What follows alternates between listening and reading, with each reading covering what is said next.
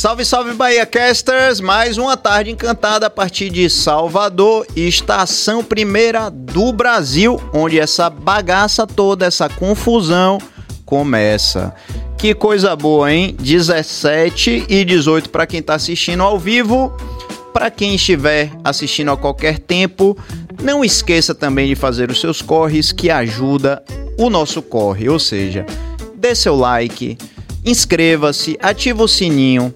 Lembrando que apoiar um projeto de conteúdo como o BahiaCast é a coisa mais fácil que existe. É um clique, pessoal. E é o que paga a, a conta toda disso aqui, que não é barato fazer. É estúdio, é videomaker, é editor, é toda hora é um negócio, hein, Cabas? É um negócio de uma espuma que precisa comprar, é mais uma lente, é mais uma câmera. É não, ter, não termina. E você, pra continuar, pra manter a gente aqui trabalhando, fazendo conteúdo de qualidade por você, e só tem esse objetivo, a gente não tem patrocínio de prefeitura, governo do estado, governo federal, e não teremos, porque é, um, é uma é um. Como é que eu posso dizer? É um princípio nosso, né, Cabas? Que a gente não acredita que dinheiro público é para patrocinar projeto de conteúdo e nem opinião de ninguém. E assim continuaremos. Então, apoia a gente com um clique. Deixa eu dar o um salve aqui da nossa equipe. Começando com ela, nossa diretora de produção, nossa diretora de agendas, diretora de lanchinhos, cafés, com e sem açúcar e sem adoçante. Cabelo de Fogo, Suane Gomes. É. Que simpatia essa moça. Aqui também o nosso diretor de edição, nosso diretor de todos os videomakers da casa, o diretor de cortes, o cara que faz os cortes. Aliás, você tem encaprichado, viu, meu bom? Porque eu vou te falar, essa semana foi corte. E foi corte de qualidade, rapaz. Que figura Skylab. Aqui do lado, Walter Cabas. Yeah. Hein, Cabas? Muito trabalho de corte, hein? Com certeza. Quando vem convidado além dá mais vontade ainda essa conversa. Você tá, você tá sabendo o que eu tô falando, né? Quando você, Quanta coisa é, aconteceu, é, Eu assistindo lá, eu, eu, eu dando risada, editando e dando risada. Sabe como é? Depois isso aqui. Rapaz, não tem como não ser, não. Skylab é um. Dava pra ser capítulos, né? É. E chegou aqui também o nosso diretor-geral, diretor financeiro, administrativo, é, o diretor também, o dono do coração de Suane. Suane também é dona do coração dele. Ele, Billy Joe. Eu e queria até lembrar uma coisa, Pedro, que eu acho muito interessante que você falou. Como a gente não tem essa ligação com dinheiro público, nem hum. governador, nem prefeito, pode vir qualquer pessoa aqui. Isso é uma das coisas. As pessoas Isso. falam, se eu trago aqui um, uma, uma pessoa da direita, ah, eles são de direita. Trago da esquerda, ah, eles são de esquerda. A gente é Boa. tudo. Eu digo, não, meu amigo, a gente é ouvi, ouvintes dessas pessoas. E venha quem quiser, fale o que quiser, certo? E deixe a galera que julga, vocês que julgam. A gente não tem nada a ver com isso. A gente só faz trazer. É, eu acho bem legal você ter tocado nesse assunto, né, antes da gente apresentar a nossa convidada, porque é uma coisa que sempre, né, os cortes de, caba vão, de cabas vão para o Instagram e todo mundo começa. Ah, vocês são fascistas. Ah, vocês são comunistas. Estamos vivendo, todos nós sabemos que estamos vivendo essa polarização até hoje. E o que eu posso dizer a vocês é que o Bahia Cash é o espaço mais democrático que eu já conheci quando eu cheguei aqui, ele já era assim. Aqui a gente recebe todo mundo e com o mesmo respeito. Então, quem quiser que tire suas conclusões sobre o programa, sobre o convidado, sobre o entrevistado, entrevistada, a gente não toma partido nenhum aqui. Inclusive, Pedro, só para é, a galera entender melhor ainda, quarta-feira vai ter um episódio, por exemplo, tão especial quanto o de hoje, porém vai trazer. Eu tô lutando por um judeu e um muçulmano. O sheik muçulmano já confirmou eh, e a comunidade israelita que temos em Salvador, certo? Tá vendo, tá para chamar uma outra pessoa, porque a gente quer ouvir. E lógico, além de Pedro, vai ter o, o professor Igor Mascarenhas, Mascarenhas como co-host também. Que teve aqui, que teve Isso, aqui. Que foi um sucesso. Um tá sucesso, entendendo? professor de história sabe tudo de como começa e como se desenrola essa crise do Oriente Médio, principalmente aí de Israel e Palestina. Só para finalizar, eu vi em comentário: ah, esse professor não sabe nada, esse professor sabe tudo, esse professor não sabe nada. Então é isso. Isso prova que a gente está no caminho certo. Estamos no caminho certo. Quero mandar um salve também para nosso grande patrocinador, a Sennheiser. Se você nos ouve alto e claro, é graças à tecnologia da Sennheiser, é uma empresa alemã de 77 anos, líder em áudio no mundo, que escolheu o BahiaCast para ser Maravilha. o primeiro estúdio de podcast 100% Sennheiser do mundo. Maravilhoso. Um é beijo pra vocês veem e ouvem muito bem. Exatamente. E deixa eu mandar também um salve para quem já chegou, Rubenique, Isabela Laranjeira. Bom demais ter vocês aqui ao longo da, do episódio. A gente vai falando com vocês também. Queremos queremos participação, não esqueçam disso, tá bom? Sem mais delongas, vamos apresentar a nossa convidada. Ela que é escritora, trabalha também com hospedagem, é de São Paulo, mas escolheu a Bahia para fazer morada. Bem-vinda, Cláudia Gildice. Muito obrigada, Pedro. É um prazer estar aqui. Oh, coisa boa. Me conte uma coisa, esse livro, Sem Pai Nem Mãe, quando é que ele saiu do forno? Ele saiu do forno no, no começo desse mês. Ele foi Ah. lançado em São Paulo no dia 5. E agora, dia 25, semana que vem, ele está sendo lançado oficialmente em Salvador. Ah, que massa. Mas vamos voltar um pouco mais. Quero saber o seguinte: como é que você chega em Salvador, vinda de São Paulo? Como é que você. Aqui é o Bahia Cast. Né? Certo. Aqui a Bahia é nosso, é nosso tópico principal. Como é que você chega aqui e, e o que é que te faz ficar? Então, a primeira vez que eu cheguei em Salvador foi linda. Eu estava outro dia ali na, na Bahia, perto do Bahia Marina, e eu me lembrei, foi em 1982, olha que louco. O Brasil tinha perdido a Copa, eu ia para o Peru e acabei vindo para cá e eu cheguei de eh, ferry boat. E eu tive a visão mais bonita que alguém pode ter dessa cidade, que é você vindo do mar, né? E você vê a cidade baixa, a cidade alta, aqueles arcos que da ladeira da memória. E, e eu me apaixonei naquela época. Passei muito tempo tal e retornei à Bahia, que acabou me fazendo ficar em 2007 para fazer um camarote da revista Contigo. Eu fui jornalista há 30 anos e uma das marcas que eu cuidava era Contigo. E a Contigo veio fazer um camarote, que eu acho que algumas pessoas vão lembrar, um polêmico camarote que cruzava a Avenida da Barra e tinha um, um pedaço dele em cima da areia da Barra. A gente quase foi linchado, claro, né? A Paulistada Eita. chegando aqui querendo botar banca.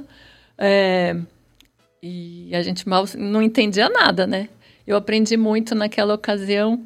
Algumas pessoas foram muito legais comigo, me ensinaram muito. Ensinaram que era coeficiente de mangue. Me ensinaram a falar um pouco de baiano, né? não sei se o pessoal lembra, mas foi o ano que lançaram aquele filme Ó Paió. Sim. E eu, a paulista, achava que era ó pai, ó. e foi assim que eu cheguei aqui. Aí depois eu segui fazendo camarote, aí conheci é, a minha sócia, companheira, Nil Pereira, no camarote da Daniela, que depois virou Daniela Contigo, né? Contigo, Daniela Mercury. A gente fez esse camarote junto, acho que uns cinco anos, e depois a Contigo teve um camarote só dela, de novo, por mais três ou quatro anos. E foi assim que eu vim para cá. E aí abri uma posada, e que onde eu moro hoje, em Arembepe. E aí escolhi a Bahia para morar aqui a partir de 2020. Fechei tudo que eu tinha em São Paulo e mudei para cá.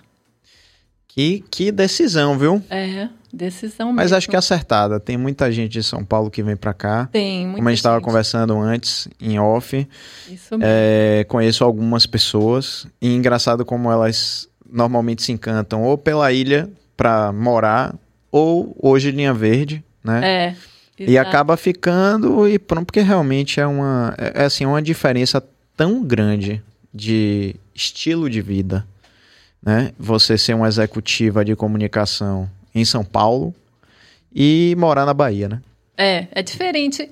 Eu acho que sim, mas eu vim pra cá, na verdade, porque eu sou apaixonada por, pela Bahia, pelo sol, pelo mar, pelas pessoas, né? E, e, curiosamente, a minha vinda para morar aqui teve a ver com esse livro, porque foi quando era 2020, né? Começo da pandemia. Eh, Eu perdi minha mãe, eu já tinha perdido meu pai, meu filho já estava grande, pôde fazer. Eh, pôde trazer a USP para cá, passou quase um ano fazendo a distância. E eu mudei. Eu, eu tive um, um surto e resolvi mudar. Em 10 dias eu estava morando aqui. Ah, então foi na pandemia. Foi na veio. pandemia. Eu vim para cá em junho de 2020. Ah, entendi. Na época que tava tudo esquisito, né? Sim, sim. Tava tudo esquisito. E como foi a sua experiência antes da gente chegar no livro? Você como uma paulista e ger- gerenciando todo esse caos que é no carnaval, os camarotes, né? É gente dando carteirada, é gente querendo entrar, é gente querendo sair, aquela confusão danada, muito ego para ser administrado. Como é que foi isso aí? Foi um aprendizado fantástico. A primeira coisa que eu aprendi, além do coeficiente de mangue, o coeficiente de mangue, a história é a seguinte, que você tem que se preparar para um plano B, né, que é o mangue. Então, se você se prepara, se você sabe que ele vai vir, que vai ter mangue, você nem percebe que você está no mangue, porque você já está preparado. E saber isso foi muito importante. Mas, assim, um, um aprendizado incrível foi que, não necessariamente na Bahia, sim é sim e não é não. Isso é importante. Não é? Totalmente. Eu Porque falo isso sempre aqui. Você ouve um sim, você fica achando, não, então tá tudo certo. E é mentira. E você ouve um não, mas, mas acontece. É. Então, é, e eu era uma paulista muito certinha, né? Daquelas paulistas bem paulista. Então, no começo, nossa, eu, eu demorei muito para aprender. Outra coisa que eu adorei aprender foi a hora de relógio. Hora de né? relógio. Que o pessoal falava assim, não, então duas horas, hora de relógio. E eu falei assim, mas quer dizer o quê? Se não for de relógio, vai ser às três? a hora de relógio às vezes é duas e meia, né? Mas... Não, aí é que tá. Inclusive, eu fiz até um vídeo sobre isso no meu Instagram. Que é assim, ó. É, é o sistema horário baiano, né? Que é assim, quando você tem uma expressão que é por volta de. Sim, Né? Vamos se encontrar, bora. Que horas? Por volta das 14. Por volta das 14, pode ser 14 e 1, pode ser 13 e 30, ou seja, você vai pegar 60 minutos e botar por volta de. E o epicentro é 14 horas, mas pode ser meia hora para trás, meia hora para frente, esse é Isso. por volta de. Quando a gente quer dizer que é 14 em ponto, é 14 horas de relógio. A gente tá querendo dizer o seguinte, ó, não atrase que eu tô marcando 14 14. É, mas eu já aconteceu de eu chegar 14 14 e, o- a pessoa aparecer 14 15. É, porque aqui o tempo é relativo, viu? O tempo é relativo O aqui. que você falou daquele negócio que o baiano é sempre antecipado, né? Se fecha às 17, às 16h40 já está Já fechado. É, é porque, ó, verdade. É porque a gente é à frente do verdade. tempo. É, é isso mesmo. É, a gente tem essa questão aí. Só vou fazer uma pergunta pra ela, já que ela tá lá em Anibep. Você já conheceu a Domingueira? Domingueira? Isso, a Domingueira de Arembep, não conhece ainda? Não. A Domingueira de A- de Arembep co- acontece na segunda-feira. Ah, claro, que é o pessoal que trabalha no domingo, Exato. que folga na segunda. Segunda, a praia de Arembepe bomba. Hoje É mesmo? tava bombada, e Sim, não mas era pelo é- fe- mas não era pelo feriado dos comerciantes, não. Todo segunda-feira. Segunda-feira tem um pagode em Arembepe que é sensacional. A rua fecha, Hum. o pessoal vai pra lá, fica só na cerveja e no samba. Se chama é muito- Domingueira. Domingueira. Que Eu não sabia que era coisa. esse nome, Billy. Obrigada, aprendi mais uma. É Agora- muito bom. Esse negócio que você falou, Cláudia, é, é muito curioso. Que sim, às vezes não é sim, e que não, às vezes não é não, né? E outro dia eu tava falando aqui, eu não me lembro que episódio foi, que a gente aqui na Bahia tem que mudar isso. E a gente só percebe mesmo quando a gente vai para outro lugar. Então, vou dar um exemplo. Tem uma amiga minha que trabalha com vendas. É. venda de seguro e tal. Ela tava reclamando disso, ela veio de Minas. Ela tava dizendo, poxa, mas assim, o que é que acontece? Eu marco com a pessoa, eu quero, né, apresento o primeiro produto, a pessoa diz assim, ah, que interessante, eu quero. Aí ela monta uma proposta, marca um dia, quando chega na véspera, aí ela vai é, confirmar, a pessoa diz assim, ah, eu tive um problema, que não sei o que, aí remarca, aí depois remarca, ela fala assim, poxa, eu não entendo, porque eu achei que a pessoa estava interessada, mas não estava. A gente tem dificuldade de ser direto ao ponto. De falar não. Não, não tenho vontade, não tenho É. interesse nenhum. É. Parece que a gente tá, de alguma maneira, é, ofendendo o outro. né? Exato. Então, isso é uma coisa que eu acho que a gente precisa realmente mudar. Eu me lembro uma vez que, por conta desse negócio de sim, é, sim não é, é sim, e não também não é não, que eu, eu fiz um, um pequeno intercâmbio nos Estados Unidos e eu fiz uma, uma amizade com. É, por qual era a nacionalidade do cara? Esqueci, acho que era. É, sueco, suíço, não me lembro. E aí a gente mar... eu, eu cheguei e falei assim, pô, bicho, bora tal dia no... pra uma balada que ia ter lá. E ele disse assim: é, não, não posso, eu vou estudar. Eu disse, pô, mas bora, tal, não sei o que. Ele disse, não, não. Vou estudar. Pô, mas você estudou tudo. Ele falou, rapaz, eu disse que eu não posso.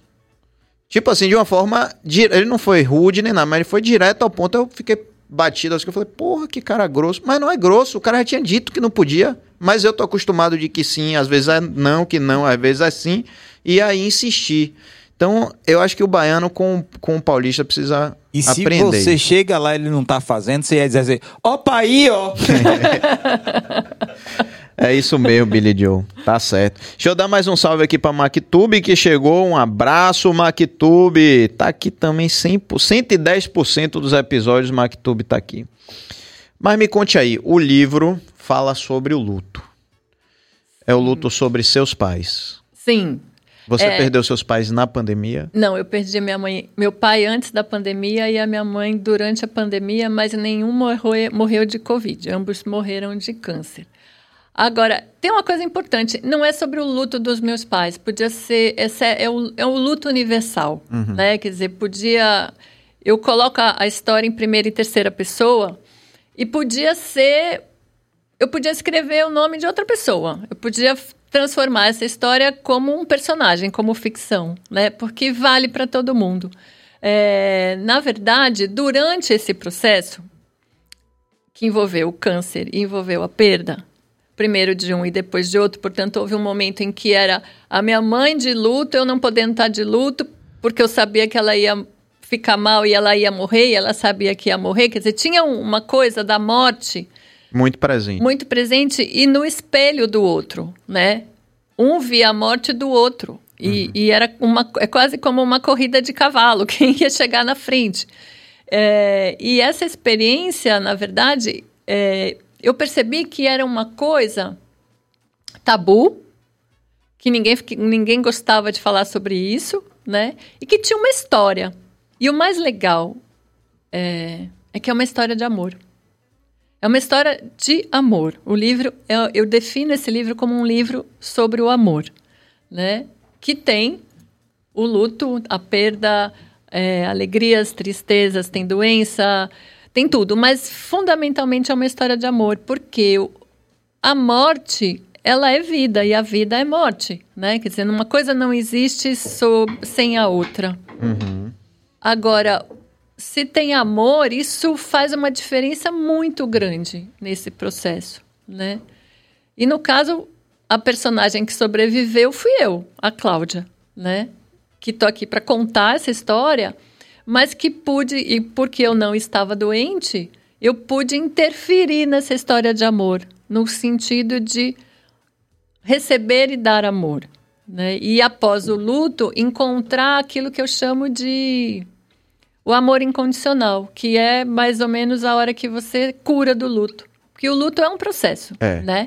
É um processo que pode ser longo, pode ser mediano, vai depender de pessoa a pessoa, mas entender o amor das relações e, e- e o amor que mesmo com a morte se mantém, eu acho que é uma forma de passar pelo luto com menos dor, né? E por isso que eu resolvi escrever, sabe, Pedro? Porque eu acho que é um jeito de compartilhar uma coisa que pode ajudar muita gente. Eu tenho recebido todo dia eu, eu acordo com uma mensagem de celular que me deixa feliz por ter escrito esse livro Ah, que bom. de pessoas falando, nossa, que legal, eu li isso, ok, me ajudou nisso, me ajudou naquilo, é, tá sendo importante. Porque, na verdade, é isso, né? Todo mundo vai viver um luto, se não morrer antes. É verdade. Aliás, não tem como todo mundo- escapar. É, todo mundo. Eu acho que é, a gente experimenta o luto muito cedo, né? muito cedo. Se uma criança, por exemplo, tem um, um, um bichinho de estimação que morre, você já experimentou o luto. Na verdade, você experimentou o luto até por é, perdas que não são de pessoas Sim. ou de que tem a ver com morte, mas são mortes figuradas, né? Exatamente. E são. É, e é realmente é o sentimento que eu acho mais difícil da gente da gente lidar.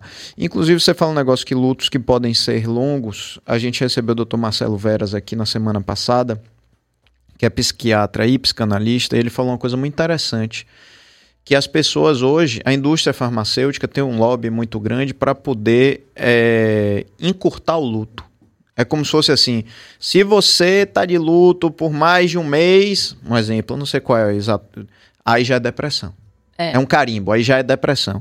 Sendo que o luto tem vezes que você vai demorar mais tempo para elaborar, não é isso? É, e, e eu acho que é mais do que isso. Se a gente lembrar, uns 30 anos atrás, quando não tinha essa indústria farmacêutica, a pessoa de luto usava preto, Isso. que era o quê? Era uma marca para dizer, ó, me deixa em paz, porque eu tô de luto e eu tô triste. E faz parte eu estar triste. Tanto que as pessoas gozavam, ou melhor, as pessoas criticavam as mulheres que rapidamente tiravam luto. Olha. Dizer, ah, ela tá com casa com alguém, ela não tá se importando. Ou seja, né? os fiscais é de luto. Exatamente, ela é insensível. Mas existia uma forma da pessoa viver o luto que ela era inclusive visual. A roupa, né? Os portugueses, as italianas ficavam de luto anos, às vezes a vida inteira. A vida inteira. Hoje, o luto, ele é meio que proibido pela sociedade. Aham. Você tem que estar feliz. Você tem que estar contente, né? Eu, eu senti um pouco disso aqui na Bahia. Por quê? Porque a Bahia tem a coisa do sorria, você tá na Bahia. E a Bahia não tem muito espaço para você falar sobre dor, né? Sobre sentimentos que não sejam solares. A Bahia é solar. Eu sou uma pessoa solar. Tanto que eu percebi que eu estava mal e fui procurar psicanálise, porque quando eu vi que eu, que, eu que sou solar não estava vendo o sol, estava vendo cinza, vai ter alguma coisa errada. Mas que não era depressão, né? Era tristeza. Uhum. E totalmente justificada no seu caso. completamente justificada. E eu precisei de ajuda. Né? E eu acho que também isso é importante, as pessoas sacarem que elas precisam de ajuda e que essa ajuda não necessariamente é uma pílula azul, Uhum. né? Que vai trazer aquela felicidade química. Lembrando, viu, pessoal, que ela tá falando pílula azul, não é Viagra, não. Não, não viu? é Viagra, É não. porque tem É, um monte de gente aqui que é muito animado. Não, e não aí é já vão Viagra, pensar não. que é, que é Viagra. é um outro é remédio. um outro remédio que é da- azul é. também, que eu esqueci o nome. Mas é isso, não, não é Viagra, pelo amor de Deus. Com certeza. Que também deixa feliz, dependendo É, do caso, né? Com certeza as pessoas, quando você falava que estava de luto aqui na Bahia, eles falavam, não, mas vai lá na festa que você já se É. alegra. Né? Isso, você Vá na praia. É, vamos lá com a gente, vai ter uma festinha, você já fica alegre. É que, na verdade, assim, eu percebia que algumas pessoas se sentiam incomodadas. Uma vez aconteceu, eu até conto isso no livro. Eu estava lá trabalhando na pousada, chegava o hóspede, eu sou muito falante, gosto de conversar, contar história, bará. e eu não queria contar história, não queria conversar com ninguém. Eu feliz ali com a máscara, porque ninguém precisava ver se eu estava chorando ou não, se eu estava triste ou não. E aí, uma, uma vez, começaram a me, insi- insistentemente a me chamar. Ah, por que a Cláudia não vem aqui conversar? Por que ela não vem contar? Por que- da, da, da, da. E eu não queria. Aí chegou uma hora que eu falei, quer saber? Eu vou lá. Cheguei e falei, oi, tudo bem, fulana? Ó, vim aqui pedir desculpa. Eu tô muito triste. Morreu meu pai, morreu minha mãe. Eu sei que você não sabe, te peço desculpa, mas eu preciso te falar isso porque eu não consigo ficar aqui conversando. Me perdoa. Os hóspedes ficaram assim, né? Morrendo de vergonha. Que é tipo você perguntar para uma mulher gorda se ela tá grávida, aquele fora monumental. Mas eu precisei fazer isso. Sim. Porque eu não tinha condição de ficar, de conversar se eu estava muito triste, né? Se eu estava muito mal. E, e aí ainda tem um, um problema, né, Cláudia? Que é assim, é, eu costumo dizer que quando a gente viaja, a, a gente tá com o espírito muito mais aberto, né? Você tá viajando, você tá curtindo, Sim. você quer bater papo, você quer Claro. conversar, você quer que seu anfitrião, sua anfitriã Claro. receba você de braços abertos, você tá na Bahia. Então, tipo, era, era realmente um Sim. lugar péssimo para você estar de luto, né? Exato. Então, por isso que eu me escondia, né? Porque eu não podia exatamente passar essa tristeza se a pessoa estava lá para ser feliz, Uhum. para curtir, né? Então, eu ficava escondida ali, mas era, foi tanto, foi tão insistente o pedido para eu vir conversar que eu precisei falar a verdade. Eu falar, desculpa, mas não dá, né? Que é isso, eu acho que tem hoje essa que o Veras falou, né? Tem essa indústria da felicidade e que a gente sabe que ela nem sempre ela é verdadeira, É, né? é verdade. E, e isso é um problema. Assim, a gente. Eu acho que o pior é a conjunção de, de fatores que fazem com que a gente é, viva a era da felicidade de plástico. Que, assim, é, é essa questão dos remédios, que é como se não tem uma solução para a tristeza fácil, rápida. E tem também as redes sociais, mostrando para as pessoas que todas as vidas são um arco-íris, menos a sua. É, Né? exatamente. Porque todo mundo, ninguém tá na- nas redes sociais mostrando o boleto. Tá todo, né? Tá todo mundo mostrando Grande ideia essa. Eu acho que vai Boa. viraliza, hein? Se É alguém mesmo. mostrar um boleto, né? todo dia um boleto Nossa. novo, né? Eu tenho um monte. Quem não tem? Quem não tem? E assim, até que os. é, a gente fala aqui disso direto. É, é gente que tem 15 milhões de seguidores. Aí todo mundo olha e fala: Uau, que vida incrível. A pessoa tá em depressão. Porque naquele dia ela perdeu 5 mil seguidores ao invés de ganhar 15 mil. E ela se compara com outro gerador de conteúdo, a blogueira, que tem mais do que ela. Ou seja, a- é, não é fórmula de felicidade, mas a pessoa não mostra isso. A pessoa só mostra coisa boa. Então, a gente está tá vivendo isso o tempo inteiro como se eh, houvesse uma obrigação, um contrato eh, de gaveta, que todo mundo precisa ser feliz, né? É. Agora eu queria saber de você, assim, eh, seus pais adoeceram juntos? É, na verdade, não. Minha mãe adoeceu primeiro e desistiu do tratamento no meio do caminho. Porque o tratamento estava difícil? pra Porque ela? o tratamento estava difícil, porque ela não estava se sentindo muito mal, porque ela perdeu os cabelos e por uma série de motivos. E ela resolveu não fazer. Minha mãe sempre foi uma pessoa que tinha muita autoridade, muita vontade própria. E a gente acabou acatando a decisão dela, né, de não continuar com a quimioterapia. Ela tinha que idade? Ela, minha mãe tinha 75 quando começou e morreu com 77. E uma das coisas que eu me pergunto e que eu escrevo sobre isso no livro é: se eu soubesse como é morrer, se eu soubesse como é o processo, talvez eu tivesse insistido com a minha mãe. Talvez eu tivesse obrigado minha mãe a se tratar. Porque não é fácil morrer. Né? É muito duro. A morte da minha mãe foi muito sofrida, foi muito doída. Doída no sentido não psicológico apenas, físico. Né? Ela sentiu muita dor. Então, eu acho que são aprendizados e são coisas que ninguém diz. E que os médicos, às vezes, eles se poupam de fazer certos comentários na dúvida, né? E que deixam para você, leigo, decidir. Ok, mas eu teria ficado feliz se alguém tivesse falado, ó, oh, insiste um pouco mais, porque pode ser que nem seja tão ruim assim a químio, perto do que pode ser, né, a vida real. Agora, deixa eu te fazer uma, uma, uma pergunta aqui, uma, uma provocação sobre isso, né? Eu entendo essa dor toda, é, de todos os lados, mas também ninguém garante que ela não iria sofrer duas vezes, né? Tipo, com a químio, o tratamento todo, porque aí às vezes acaba um ciclo e aí precisa, né, faz todos os exames de novo, aí não se viu livre do câncer, começa um outro ciclo, de quimioterapia vai para radioterapia e não há garantia de que ela se curasse. Não. Então poderia nenhum, passar claro. por todo esse, esse sofrimento e depois o sofrimento final. Poderia, Poderia. claro que sim, claro que sim. Mas eu acho que tinha uma expectativa de que fosse algo é, doce e tranquilo, né? É, uma, uma certa romantização do que, do que é a morte. né? Em alguns casos até acontece, a pessoa morre dormindo, que eu acho que é a, é a morte mais abençoada.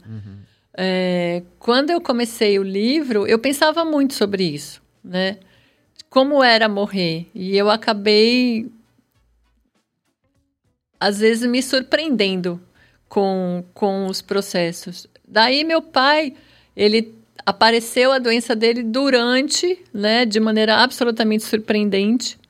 Ele tinha uma dor nas costas e, e foi para o hospital por causa de uma diabetes. E quando chegou lá, descobriu que tinha um câncer e morreu dois meses depois. Quanto? Dois meses depois, é. Foi, foi muito curioso esse processo. E aí, uma, uma, uma doença encavalou na outra. Então, teve essa questão né, da, da, da relação de, do, de um com o outro e de como isso se, se como isso fez com que a doença se transformasse em algo até maior do que ela era. Porque eram, eram dores duplas, medos duplos uhum. e, e sentimentos de amor potencializados, né? E o que você falou, né? Espelhado. É, entre isso. duas pessoas que conviveram isso. provavelmente boa toda, parte da a vida. A vida né? toda, a vida toda. Então o livro, Pedro, ele é um diário, ele não é linear, uhum. né? Então, apesar de tudo isso que a gente está conversando aqui ser extremamente difícil, duro, etc., e doloroso, o livro tem momentos até engraçados, tem, tem momentos de respiro, momentos de que as coisas se misturam, porque no fundo é isso, né? A morte faz parte da vida. E para que a gente consiga sobreviver, é, a gente acaba se acostumando com certas coisas e vai transformando o cotidiano em momentos de prazer também, mesmo no, na pior situação. Né? Eu tenho pensado muito isso, inclusive até do que você estava falando sobre o programa de quarta-feira, essa guerra absurda uhum. né, em Israel contra a faixa de Gaza. E eu fiquei pensando como é que são as pessoas que estão lá, que estão vivendo o que elas estão vivendo. Uhum. Aí, às vezes, você está vendo uma, uma cena, uma entrevista. Hoje mesmo, eu vi uma criança chorando, dando um depoimento, e atrás uma criança rindo. E ambas estavam vivendo aquilo, mas a que estava rindo estava conseguindo um momento, ela não estava debochando da amiga que estava rindo, mas ela estava vivendo um momento de, de respiro ali numa situação tão difícil. Né? E isso é o que acontece. Então, o livro tem como curiosidade, como essa é uma certa leveza, sabe? Uhum. É, de momentos em que você tem ali uma cena muito triste, mas depois tem uma cena muito engraçada e que isso vai vai se misturando porque no fundo é vida. É, isso que você fala, ó, Rubenick tem uma mensagem aqui. Eu costumo dizer que o sentido da vida é a morte pelo fato dela ser a nossa única certeza. É, a gente tá só certo. não sabe quando, né? Mas Exato. que a gente sabe que, que, vai. vai assim, eu acho que é, esse é o grande, grande lance que é muito difícil da gente conseguir viver, que é os instantes, né? A gente realmente se ater aos, aos instantes. Primeiro que a nossa vida é um instante.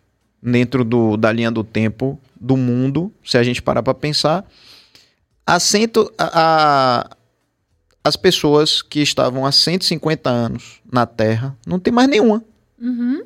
Nenhuma. 7 bilhões de pessoas, 6 bilhões de pessoas que seja, 150, sei lá quantos, não tem mais ninguém. Ou seja, a gente tem um cronômetro, uma contagem regressiva do dia que nasce, mas alguma coisa nos faz acreditar que a gente é eterno. É. Né? Tem uma sensaçãozinha de que a gente sempre vai ter tempo vai ter tempo para realizar aquilo, para pedir um perdão, para ser perdoado, para conhecer uma pessoa, para fazer uma viagem. A gente sempre acha que tem tempo. Ninguém trabalha com a, com a possibilidade de que na semana que vem eu morri, né? Ninguém trabalha com isso. E eu imagino que nessa, nesse processo seu, né, duplo, de pai e mãe, você tenha tido uma linha de aprendizado gigantesca, né? Foi. Foi bem grande. Sabe uma coisa que eu acho que foi um dos aprendizados mais legais? É, foi exatamente isso que você falou. Prestar atenção no momento, no pequeno momento. Então, é, felizmente eu tinha o privilégio de poder falar: não, não vou trabalhar, não vou para a Bahia cuidar do meu negócio. E eu fiquei com meu pai os últimos dois meses da vida dele e fiquei com a minha mãe os últimos seis meses da vida dela. Então foram oito meses muito intensos que eu fiquei com os dois. E eu comecei a fazer coisas banais com ambos, mas não eram banais, elas eram muito importantes. Uhum. Tipo assim, é, assistir televisão com meu pai. Assistir com ele o programa de TV que ele mais gostava. E ficar rindo com ele, né? Ouvindo os comentários que ele tinha para fazer. E ele me explicando por que, que ele gostava. Com a minha mãe, eu fui no cinema várias vezes né? Fui assistir filmes que eu não iria por minha própria conta, mas que eu fui porque eu sabia que ela ia curtir, né?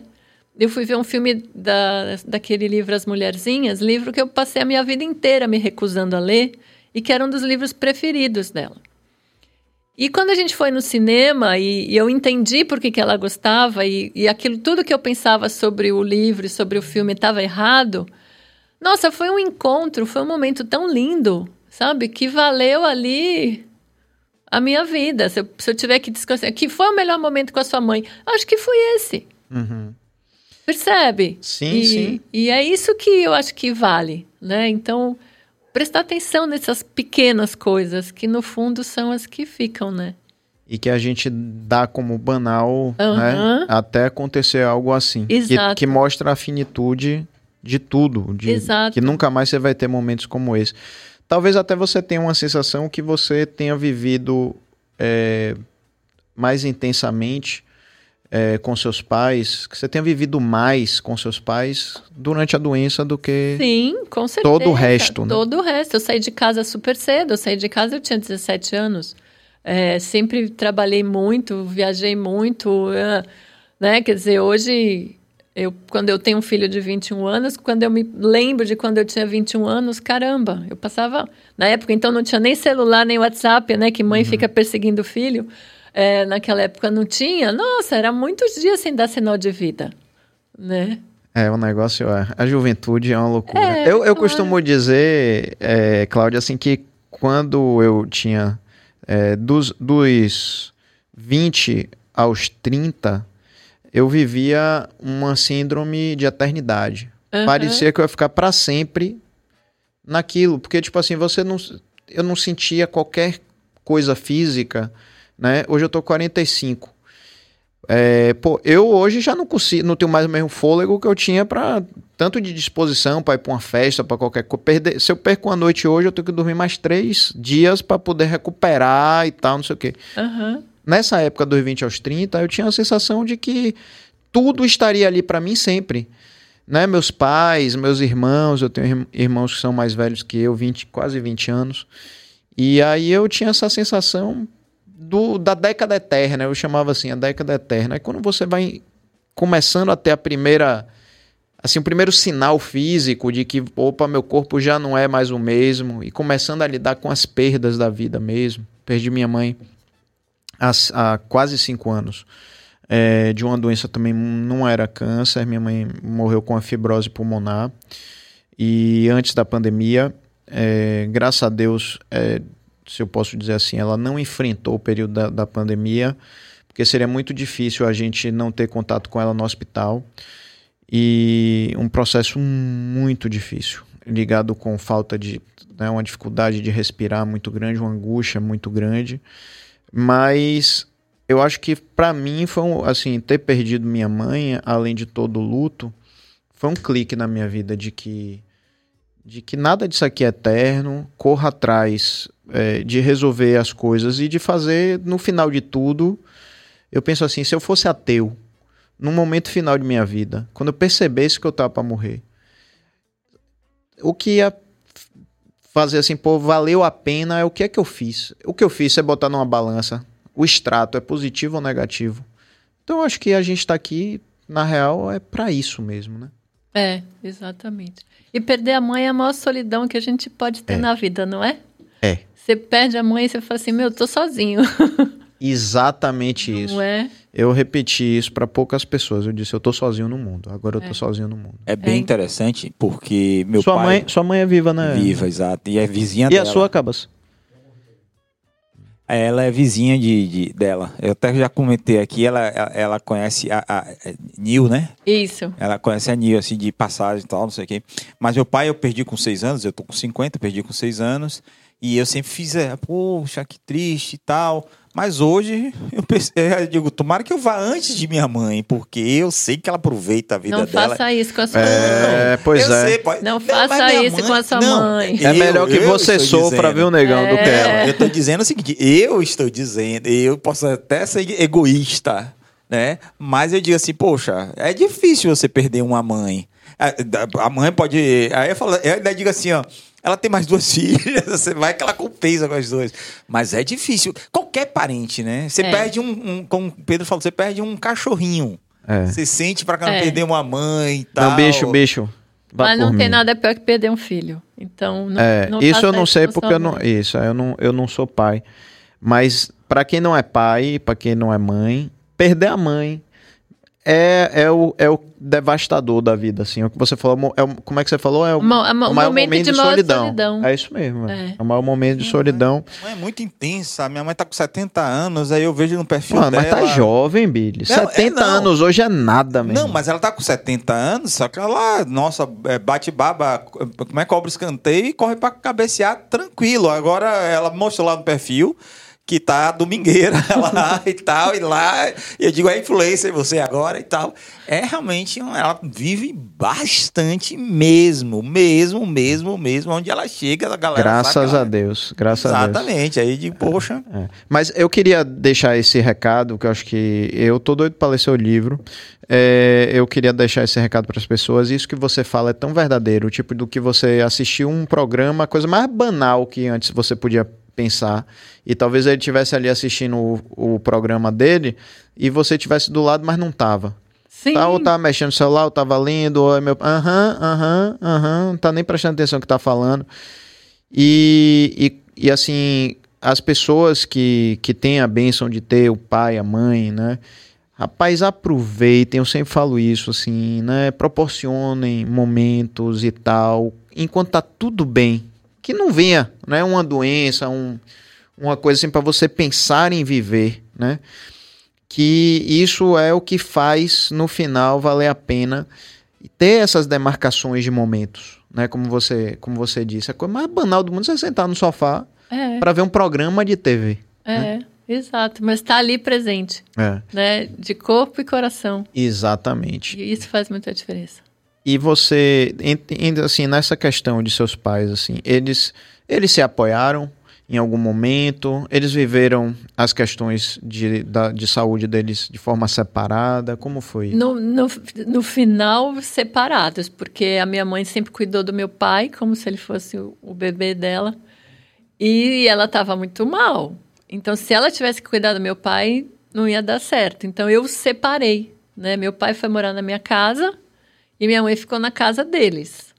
E a gente tinha uma rotina. Então, eles se encontravam num período do dia, mas a minha mãe não tinha mais que cuidar dele. Quem passou a cuidar do meu pai fui eu, né? De remédio, banho, cama, todas essas coisas, né? Então teve um outro processo que também foi muito importante e, e processo não, aprendizado, que foi aprender a cuidar do pai, É. aprender a cuidar da mãe, né?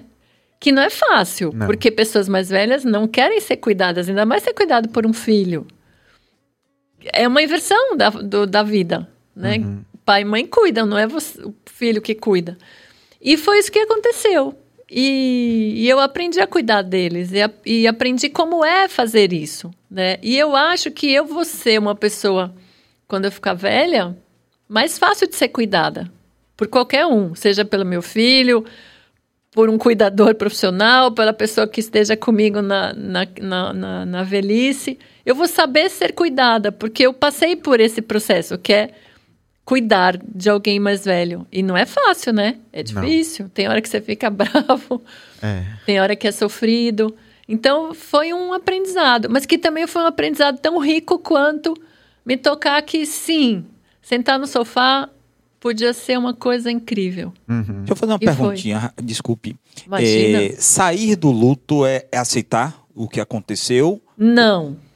A saída, eu, eu sempre aceitei, até porque eu acho que eles ficaram doentes e cada um tinha seu motivo para ter ficado doente. Meu pai fumou charuto a vida inteira, é, era diabético, comia, bebia, foi um homem feliz. Mas ficou doente e não ia no médico. E minha mãe também não ia no médico e, e tomou hormônio de maneira errada, então também ficou doente.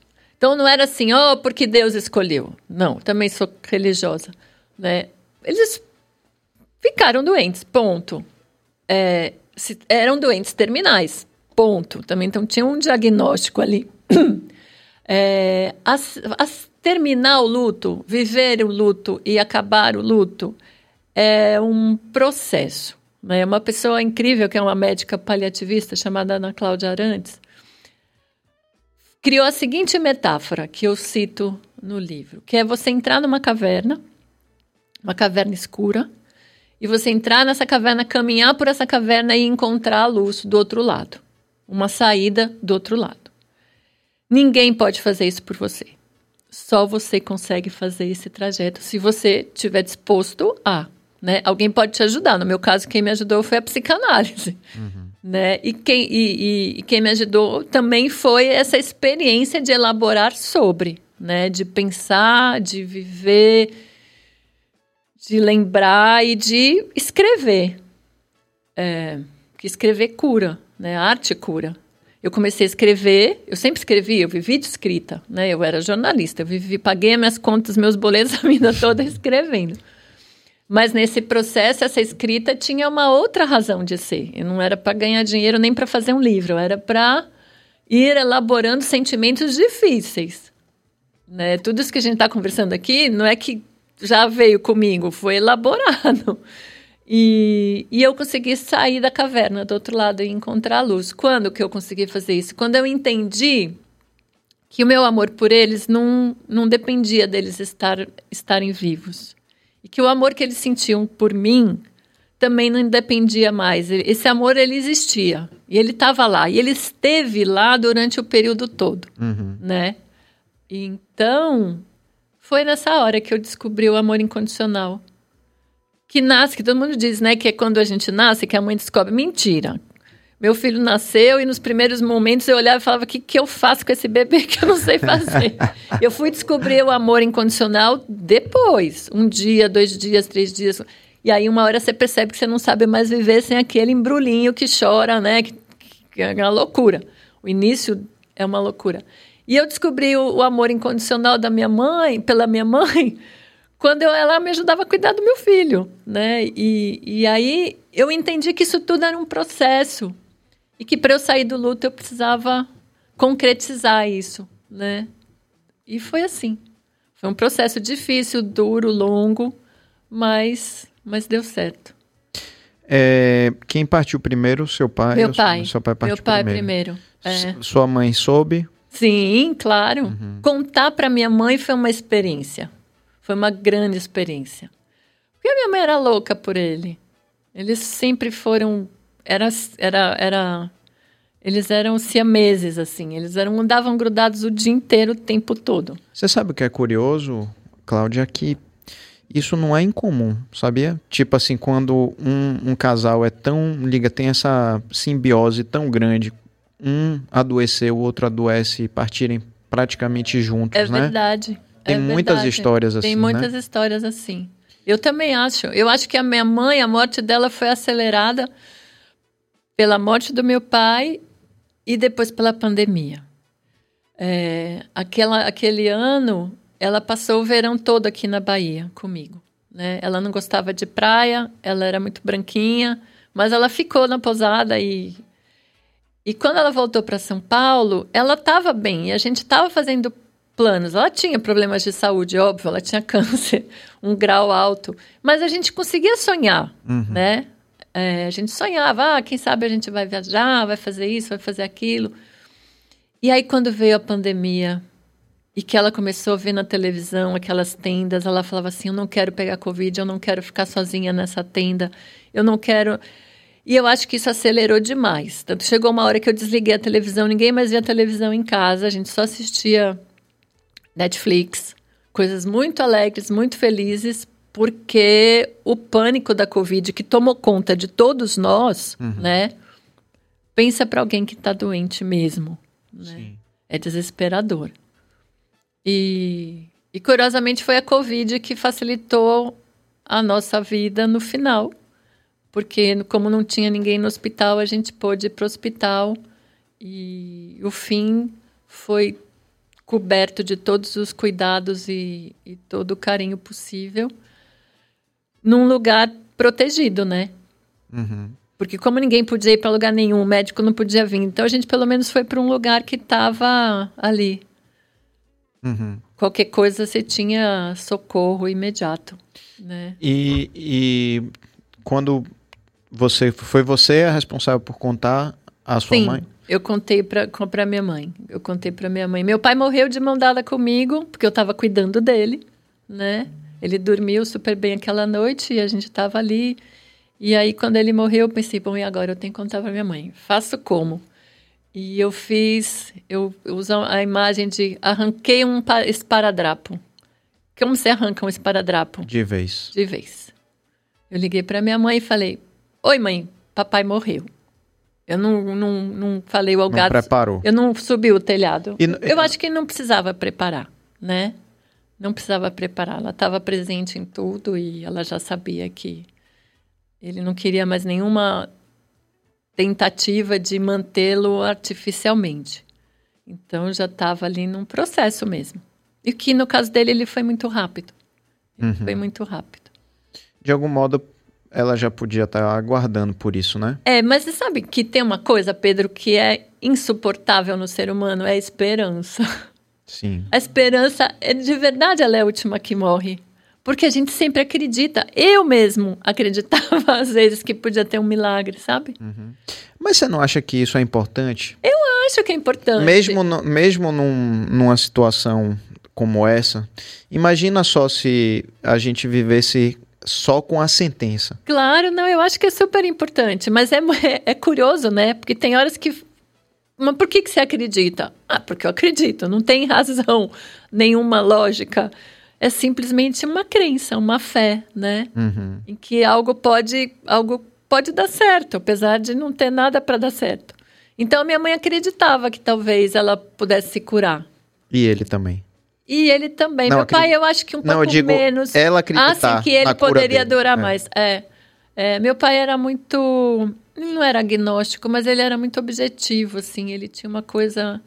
Eu nunca vi ele falando de, de fé nem de esperança, sabe? Uhum. E eu acho que ele foi percebendo que a hora dele estava chegando. Talvez por isso até ele tenha ido tão rápido. Eu vi um comentário da doutora Clarissa Matias, que teve aqui tem umas duas semanas, né? Onde é, a gente acredita, inclusive eles acreditam que estão à frente de todo mundo no mundo, né? Que ela é a única brasileira que está num, num grupo e tal. Que um dia vai ser como, ah, tá, tá gripado, toma remédio e, e- e melhora. Né? Talvez isso faça com que as pessoas falem, poxa, um dia vai ter uma, uma cura, certo? Ou, ou o Jornal Nacional vai dizer, gente, ninguém mais morre de câncer. Essa é uma, esperança, é uma esperança muito grande e que não é algo que, se os especialistas, os maiores, acreditam nisso, né? É, acredito que a pessoa que está com isso, está passando por isso, vai acreditar também, É. piamente. Ele deve querer todos os dias acordar. Meu pai morreu em 79 de le- leucemia, não tinha nada, a Não, tecnologia era zero. É. Aí era a sentença. Era sentença, né? Tanto é que ele morreu sem saber que estava com leucemia. O médico falou: "Ó, não adianta, ele tem de três a seis meses e tal. Aí teve uma pessoa de maldade que foi e falou para ele, e aí ele piorou, piorou, piorou, acabou morrendo. Claro. Né? Mas ninguém disse, não, é, é, o cara é louco, tal, não sei o quê. Então as pessoas criam essa, essa coisa de. Essa, essa esperança que é, pode acontecer. É, e na verdade ela aqui, né, Billy, ela falou inclusive de casos, de é, um caso específico de uma pessoa que, é, que foi operada, não tinha mais o que fazer, e essa pessoa depois, todo mundo condenou, porque não tinha mais né, esperança nenhuma, essa pessoa se curou. Uhum. É, então, a esperança eu acho que ela é, É, fundamental, é é, a última uma, que morre é a última que morre, e aí como ela é importante pra gente, né? É. É, é, doutora Clarissa disse assim: eu gostaria muito de mudar, de, de um dia ser obrigada a mudar de especialidade, É. porque o câncer tem jeito e ninguém mais morre de câncer, né? E se a gente parar para olhar o, a evolução, né? Não só do câncer, mas de muitas doenças que eram sentenças Uhum. e que a partir de, de determinado momento, né, ou viraram crônicas, ou é possível se curar Covid, né? É. A própria Covid. né? Covid, o AIDS, tantas doenças. né? tantas doenças. A minha mãe, ela era devota de Santa Dulce, né? Apesar dela ser paulistana, ela adotou Santa Dulce Curiosamente, antes, antes da, da, da, da Dulce virar santa, é, eu comecei a vir para Bahia em 2007 e eu viajava muito, né? E ela ficava com medo do avião e tal. Ela falava assim: não, Santa Dulce vai carregar você. Então, quando eu entrava no avião, ela estava junto. É, e ela pedia muito, né? E eu acho que ela, até o finalzinho, assim, até um poucos dias antes de ir para o hospital, ela acreditava que ia ter um milagre. Uhum. É, eu acho que era uma crença verdadeira mesmo. Tanto que o dia que ela percebeu que não ia rolar e que as dores eram muito fortes já, e ela falou: Não, eu não quero mais, eu quero dormir. Ela falou assim: Como que eu cheguei aqui? O que, que aconteceu? Por que, que eu estou assim? Né? É, que era meio que a, a confissão de que por que, que não deu certo? Uma análise, né? É, Uma análise que da que, vida, Por que, né? que não aconteceu um milagre? Por que, que eu não, não, não- Né? Então é isso. É a esperança que nos mantém vivos, eu acho. Né? Até o limite da vida. Verdade, verdade. Deixa eu mandar um oi aqui que chegou uma pessoa muito importante pra gente, Lilian Paula. Boa noite, meu amor. Que bom que você chegou. Eu sempre fico preocupado quando você não tá aqui, que eu penso assim, aconteceu alguma coisa, porque Lilian é 110%, né, Billy? Hein, Cabas, diga aí. 110%. É verdade. É impressionante. Um beijo. É uma, é uma assinante do nosso canal de BH. E que é uma querida. A gente ama. Muito prazer, Lilian. É, ela é um, ela é um amor. E vamos abrir a mesa também, desculpe a falta de educação, porque chegou há um tempo aqui, a gente acabou que não falou aqui do nosso patrocinador, de Alemar, e quero oferecer logo para você, Cláudio. Se você não conhece, você gosta de doces portugueses? Nossa, adoro doce português. Aqui, ó, deixa eu botar na nossa câmera especial. Cadê, Cabas? Olá, minha gente, ó. Esses são os famosos pastéis de nata, que lá em Belém, em Portugal, são chamados de pastéis de Belém. E o de Alemar você encontra ou no iFood, já tá aqui o QR Code, se você estiver assistindo no Smart TV é só apontar e pedir no iFood, ou no Rio Vermelho, na Vila 14, que fica ali do lado da Vila Caramuru, ou no Shopping Barra no L4, ou também a partir, isso aí deixa eu contar para vocês, hoje foi colado o tapume da loja do Shopping da Bahia, Uau! do terceiro piso. A Que ideia é maravilha. que inaugure até o dia 11 de novembro, ou 11, é não, 17 de novembro, o de Alemar do Shopping da Bahia no terceiro piso. Vai se ficar ali no, no lugar da Perini, onde é que vai ficar? Não fica, ele fica mim ali já do substituiu essa. não tenha dúvida. Não, tenha fale isso não. Perini também é uma coisa legal. É, pra mar- caramba. é, mas. pô, não, me deixe, for- não me deixe sem jeito. Não, porque o, o- o- se fosse Alma Senha, a Alma Senha eu ia dizer, mas É. a- vocês já substituíram lá, com certeza. Eu juro a vocês, essa, essa semana que eu fui lá na, na Barra, falei, pô, vou lá na Perini. Ah, não, eu tenho. Pra comer doce, eu vou agora no. Juro a você, não, não- é inconsciente mesmo, trabalhando e tal. É legal porque é uma é uma é um patrimônio que duas portuguesas deixaram esse legado aqui na Bahia. Maria Ju- João e Mônica, que eram são- que são duas portuguesas e resolveram voltar para Portugal justamente para aproveitarem os pais. E aí deixaram esse legado na mão da gente Parabéns. e que é tudo mantido da forma com que elas conceberam, de forma artesanal, né, sem perder essa. Então, só para você ter uma ideia, as massas folhadas são feitas no- na mão mesmo, não tem negócio de máquina não. E eu queria que você experimentasse quando você quiser Vou agora. e fica à vontade, que aqui podcast a gente pode comer, pode conversar, comendo, não tem negócio, não é que nem o seu ofício de jornalista. Não, mas agora. E aí tem uma coisa mais assim, mais cuidadosa, que é de boa. Hum, Tem uma pergunta aqui também é, de Rubenick, ele manda uma pergunta aqui. É, não, na verdade, primeiro eu vou, queria ler, é, antes, desculpa, Cabas, antes disso ele, ele só fala aqui sobre. é, aí, ó, cara, antes eu pensava que eu tinha de ir antes de minha mãe, mas depois que, que vi o sofrimento que minha mãe passou quando perdeu meu irmão, eu mudei de ideia, mas vivo com esse medo de perdê-la também. Pois é. A gente é engraçado, né? Tipo assim, quando a gente ressignifica a morte como um processo natural da vida, de do qual nenhum de nós vai fugir, né? A gente pensa assim, eu pelo menos penso assim, eu não quero, eu, se for possível, eu gostaria de não sofrer, né? Mas eu gostaria só de passar pela vida vendo que eu fiz valer a pena esse dom da vida, né? Que por mais que a gente não acredite em nada, mas alguma coisa fez você nascer, ter a consciência sobre você e sobre o mundo, e que se eu viver 50 anos, 60, 80, 120 anos, que eu olhe para trás e diga, porra, eu fiz alguma coisinha aqui pelo mundo, alguma coisa eu deixei assim bacana. Um né? legado, né? Um legado, é assim, quando a gente fala legado, até parece que é uma coisa muito maior, mas não, Não. tipo assim, se eu ajudei alguém a, a, a ressignificar sua própria vida, ou se eu deixei um pingo de algo melhor para o mundo que fica, é uma coisa que, né, fe- eu fiz valer a pena. Exatamente. E aí você perde essa coisa do é, eu vou morrer na frente de minha mãe, eu vou morrer depois e tal, né? Você ressignifica. Eu acho que o que a gente não quer é, assim, passar o que você passou. Por um lado, é um grande aprendizado, mas ver pessoas que a gente ama sofrerem não é nada fácil, né? Não, é bem difícil, né? Eu acho que todo mundo mereceria morrer dormindo. Uhum. Não seria lindo? Seria. Seria muito bom. Mas, ok. Mas é Por isso. enquanto é assim. E eu acho que para os que acreditam que existe algo maior que rege a vida, né, é, tem um sentido. Tem um sentido de aprendizado para quem parte e para quem fica, né? Para quem viveu aquilo ali. Qual é a sua religião? Eu sou católica, né? É, mas assim, eu eu admiro várias religiões. Uhum. Eu estudei em colégio de freira e, e tenho os meus santos prediletos. Quais são? É São Francisco, é um santo querido. Santo Antônio, Hum, Santa Clara, Santa Dulce, claro, né?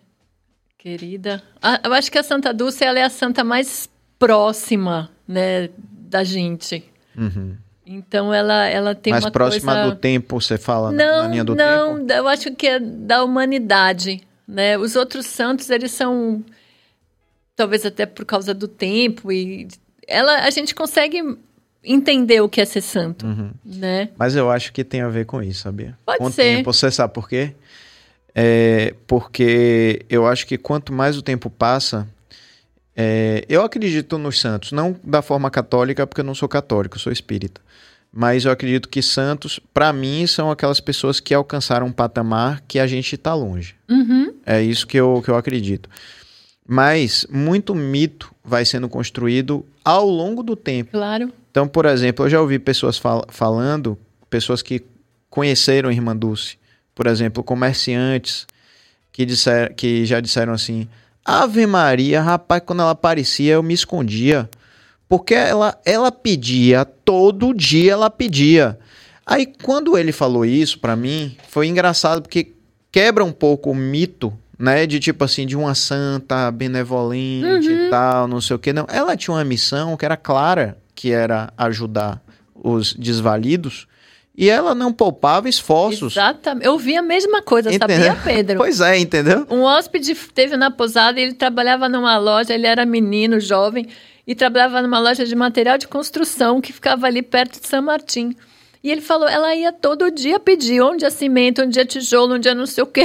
Exatamente. Né? E virava uma pessoa que não era, é, que não era tipo assim, benquista né, ali, porque todo dia ela pedia alguma coisa. Tinha gente que ajudava todos os dias com o coração, né, é, super generoso, e tinha gente que ajudava porque ela era insistente.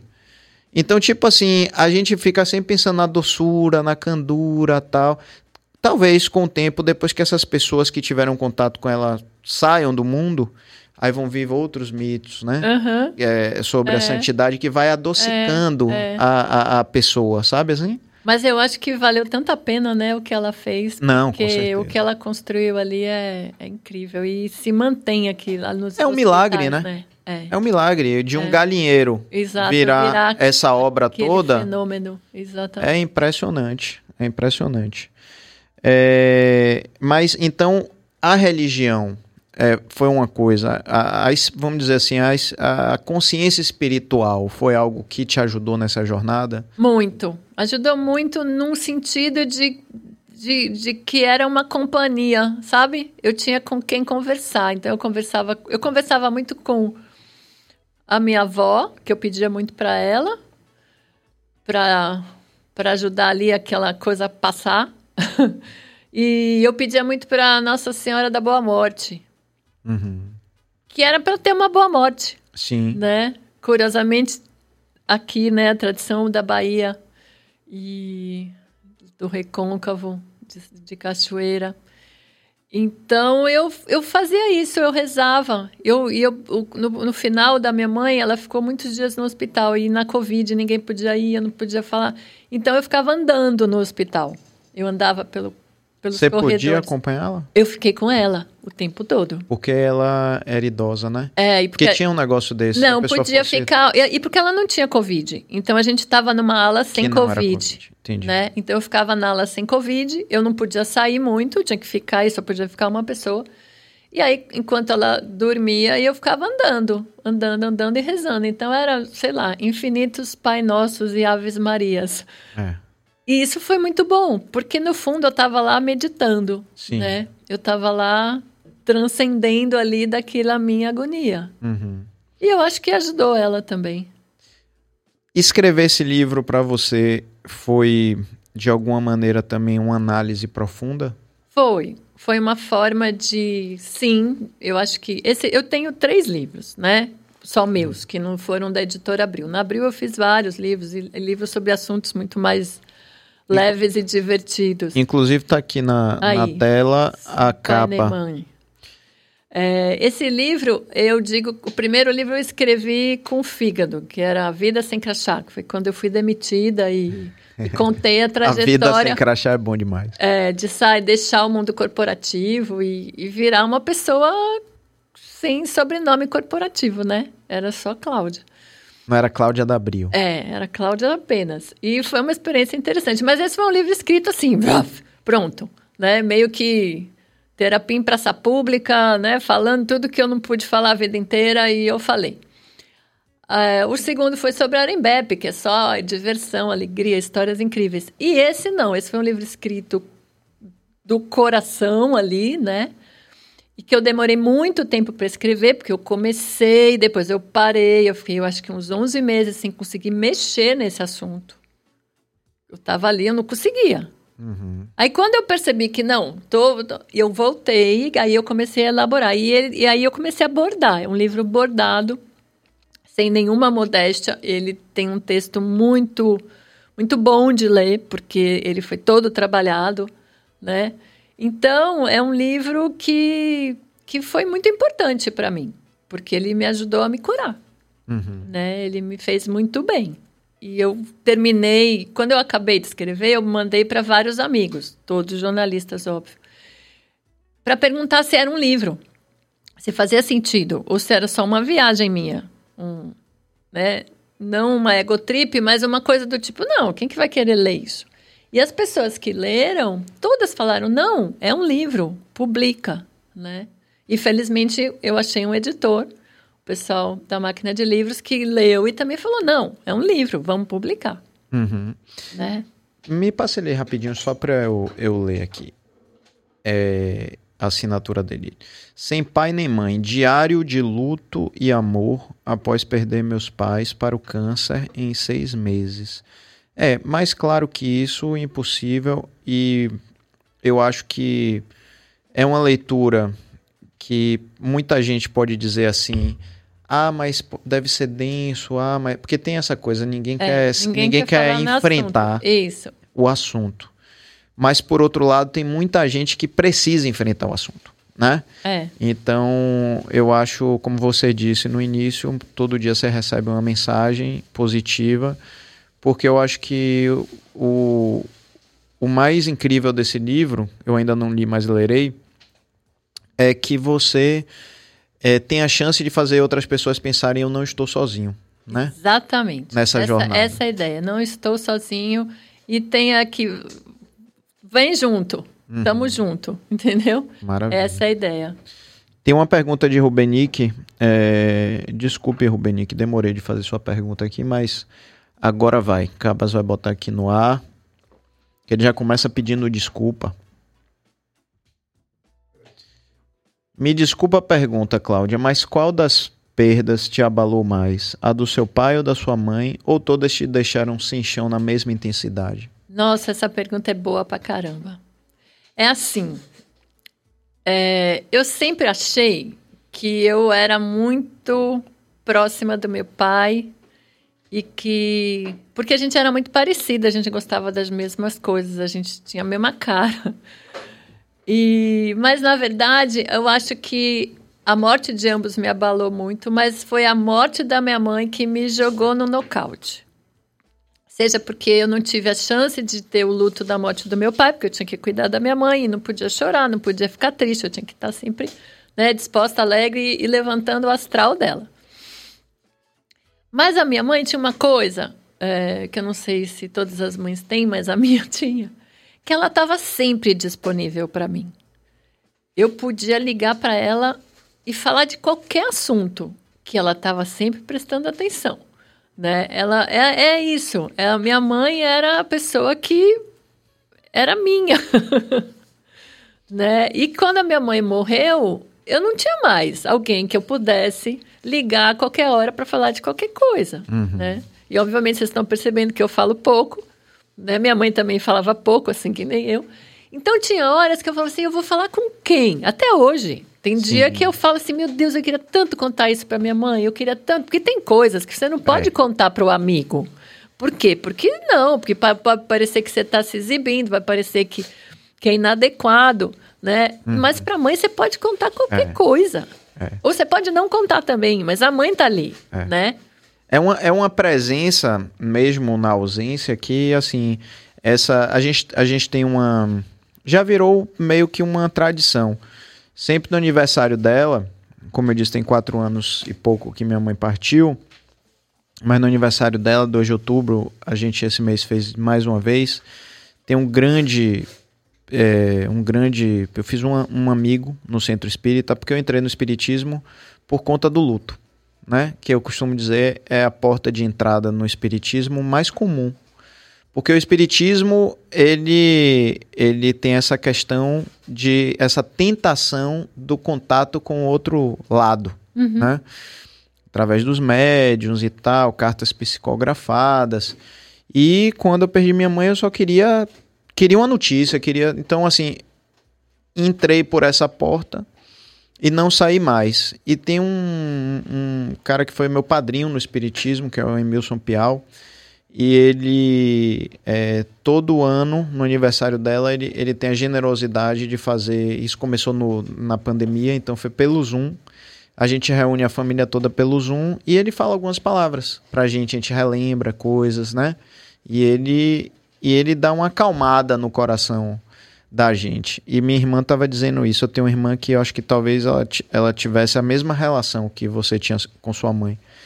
Que elas ficavam no telefone. Ela mora em São Paulo e, e minha mãe morava aqui. E aí elas ficavam no telefone horas. Aí eu passava assim, via tipo duas horas. Depois de ter visto um filme, passava, as duas estavam no telefone, dizendo: não, não acaba esse assunto, não. Elas não paravam de falar no telefone. E uma delas, uma de minhas irmãs, falou assim: Poxa, ainda hoje eu ainda tenho um instinto de assim, eu vou ligar pra minha mãe pra contar isso. Aí ela lembra que minha mãe não tá mais aqui. Então acho que é isso que você falou. A, a, a, a perda da mãe é a ausência mais presente, né? É, que a gente tem na vida. Eu falo com ela o tempo todo. Eu pergunto, eu respondo. eu suponho que ela acharia.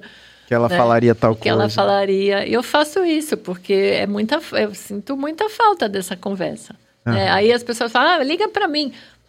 É, Não é falta de quem ligar, é, é, é aquele tipo de conversa que a gente tinha, Aham. né? Que não, que é diferente, é diferente. Então eu acho, respondendo a pergunta, que no fim eu senti muito mais a falta da minha mãe, né? Porque apesar da gente ser diferente, a gente era muito parecida, Uhum. né? A gente tinha coisas que a gente era muito diferente, mas que hoje eu olho e falo, não, não era tão diferente assim. Entendi. Isabela Laranjeira faz outra pergunta aqui. É importante que os amigos falem sobre o luto e a morte? que perguntem sobre essa perda faz bem o que? Volta aí, por favor. Faz bem a quem perdeu?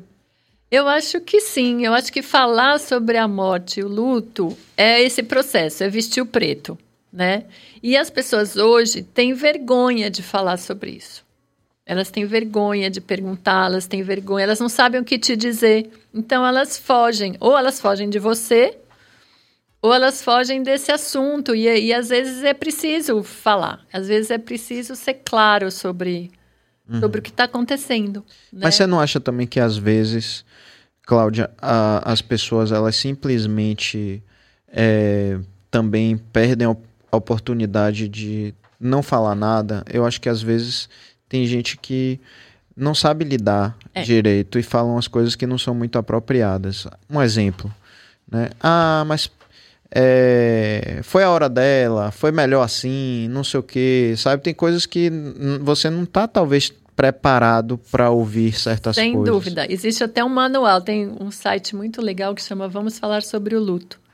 Que esse site nasceu exatamente para ser um espaço de discussão sobre esse assunto. E, e tem um, um post que é exatamente o que não dizer uhum. para alguém que está de luto. Né? E uma das coisas que não se deve dizer é isso. Ah, mas estava na hora, ou foi melhor assim. Uhum. Não é isso. Pois né? é. Mas perguntar como você está, ou dizer, olha, eu gostava muito da, da sua mãe ou do seu pai, é, ou eu tô aqui, vamos conversar, quer sair, quer fazer. E às vezes até é falar sobre besteira. Uhum. Né? Porque às vezes você quer falar sobre besteira. Especialmente Sim. durante.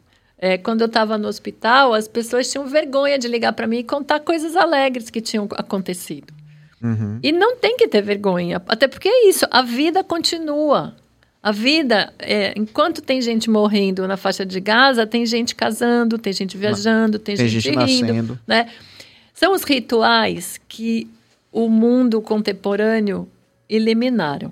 A gente, quando lembra do velório do passado, como era o velório do passado? Durava um dia. Era na casa das pessoas, todo mundo ia para lá, tinha comida, tinha bebida, tinha uma hora que todo mundo estava bêbado, estava risada, contava piada. Tinha um tempo, né? Eu acho que no fundo a gente está falando sobre tempo. Uhum.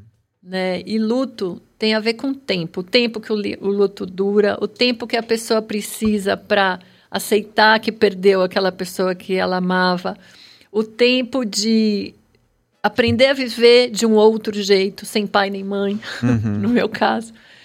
E, e, eu acho que a fala, né, não por acaso está lá escrito no início, era o verbo, eu acho que é pela fala que o ser humano muito se relaciona. Uhum. Né? Então, conversar sobre isso, eu acho que é super importante. Uhum para quem está vivendo luto, para quem está querendo ajudar quem está vivendo luto e para deixar que fazer com que esse assunto ele volte a ser um assunto, né? Que ele não se não fica uma coisa escondida, porque uhum. as pessoas morrem.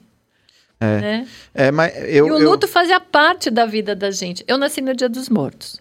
Quando eu era criança, eu odiava isso. Mas era assim, eu acordava e a gente ia para o cemitério. Cara. Ia em três cemitérios. Porque visitar os mortos era parte da vida. Uhum. Então eu ia no cemitério da Consolação, depois no cemitério de Pinheiros e depois. Era isso. Era uma no rotina. No seu aniversário. No meu aniversário, porque eu nasci no Dia dos Mortos. Tá certo? Mas visitar os mortos era um ritual necessário. Hoje quem faz? Pouquíssima ninguém. gente. Quase ninguém. Gente mais velha só que mantém essa tradição né? Acabou essa tradição. É, então, eu acho que é isso. E aí a morte virou essa coisa assustadora, porque ela deixou de fazer parte da vida da gente. Ela ficou cosmetizada, né? A gente embala a morte, enterra rapidinho, meio que para tirar da frente, mas não tira. Uhum. Porque a dor não vai embora. É. Um dos meus erros foi ter vindo correndo para a Bahia. Eu não devia ter feito isso. Eu devia ter me dado tempo, uhum. né? Eu fugi da dor. Tomei um avião achando que a dor não ia vir, mas ela veio. Sim. Né? Agora, sobre essa questão do, do falar, né? É, e como eu também aprendi com a morte, que quando. É, eu sempre fui assim, eu fugia de velório. Eu não ia, eu não gosto. Não gosto de velório, não gosto de enterro, não ia, né? E sempre para mim era um paradoxo, porque na minha cabeça as pessoas iam para para o velório, para o enterro por causa do morto que, que se foi, né? E no velório de minha mãe foi aí que eu descobri que não, né? Que assim, e, e me lembro de cada pessoa que foi. Para mim, assim, foi de um valor enorme as pessoas que foram. Então isso se transformou para mim. É, e, e só que também tinha isso. Acho que algumas pessoas vinham e simplesmente te abraçavam, te acolhiam. Muita gente, tipo assim, via que eu estava ali já há muito tempo e traziam alguma coisa para eu comer, ou uma água para eu beber. Bastava. E tinha pessoas que falavam coisas que não, eu não queria ouvir. Né? Porque pessoas que, que não tinham tato com. E outra coisa que também, é, às vezes você é comum e você se vê nisso, uma, uma rodinha de pessoas num velório, num, aí alguém faz uma piada e aí ali o pessoal, né, tá ali um grupo fechado e você vê alguém dar uma risada assim que, né, porque você não Principalmente se você não é parte da família ali, que tá naquele luto mesmo. Uhum. Em algum momento escapa um momento de, de descontração e tal. E é uma coisa também que eu me lembro com dor. É. As pessoas que ali naquele momento estavam, tipo assim. Para mim a dor foi muito, foi muito grande, foi muito é, intenso. Tanto que eu tenho lapsos de memória desse dia, de coisas básicas. Tipo, é, assim, um familiar que me falou alguma coisa. Eu não, Você não lembra? Eu não lembro. Aí eu, conversando isso com minhas irmãs, elas também têm. Elas falaram, engraçado, eu nunca tive na vida um, um esquecimento de alguma coisa, sabe? E tiveram nesse dia pelo um, trauma um que branco. foi. Uhum. Então, é, eu mudei uma coisa. Hoje, qualquer velório de uma pessoa que eu goste, você vai. Eu estou. Aconteça o que acontecer. A não ser que eu esteja viajando ou alguma coisa que impossibilite. Eu paro o que for e vou pela pessoa que tá ali. Porque para uhum. mim foi muito valoroso. E outra coisa, pode chegar do meu lado qualquer pessoa. Ah, Pedro, não sei o que, não sei o que, eu não vou rir.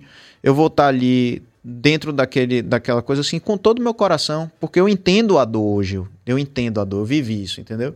Então acho que essa transformação aí, então muitas vezes eu preferia que a pessoa não falasse nada. Pedro. Eu entendo o que você falou da importância é, é, do é, verbo, é, mas... É que, é que eu não tô nem falando do velório, tá? Eu não tive essa experiência, Pedro. Quando o meu pai morreu, tinham quatro pessoas. Não teve velório, ele foi cremado e tinham quatro pessoas no crematório, porque a minha mãe não queria ninguém. Então eu obedeci ela. E quando a minha mãe morreu no crematório tinham três, porque era Covid, né? Então eu digo que agora no lançamento do livro, cada pessoa que vai, além do autógrafo que eu dou, o abraço que eu recebo é o abraço que eu não recebi ah, naquela época, ah, né? Então no lançamento de São Paulo foi muita gente, é, muita gente mesmo. E eu recebi todos os abraços que eu não recebi é, no velório nem na cremação deles, né? Eu espero que aqui em Salvador seja assim também, porque eu acho que é isso. É, é um momento que você precisa de abraço, uhum. né? Com ou sem palavras. É, com relação a essa coisa da, do humor, né? Do humor negro que acontece, é muito comum.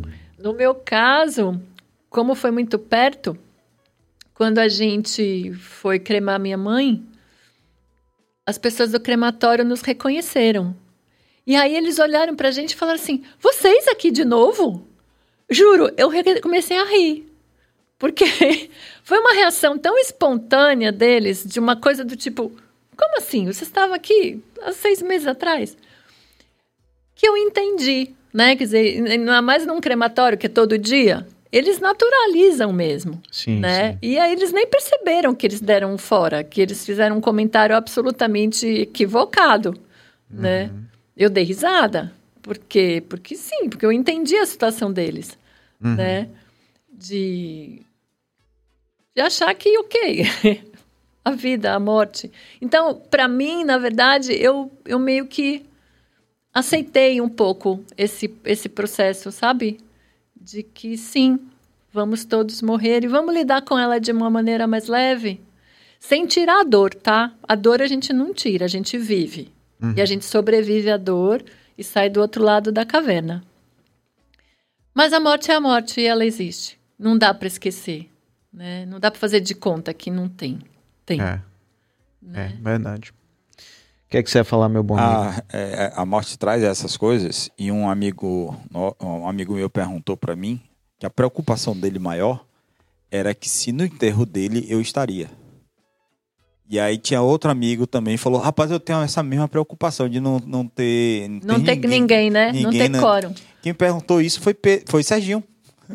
Tava Serginho e tem o seu Del Rey, eles ficaram debatendo. Pô, mas você vai mesmo pro meu enterro? Eu falei, "Pô, não sei se eu vou morrer antes de você, mas tá, provavelmente eu devo estar lá. Mas ele, a- ele, você via na face dele essa preocupação de ter gente no enterro dele. Eu acho que não vai. Ele falou, eu acho que não vai ninguém. Claro que vai se despedir de você. Ele, não, mas aí falou, rapaz, eu tenho essa mesma preocupação. Tênis Del Rey, o, o grande compositor, né, baiano.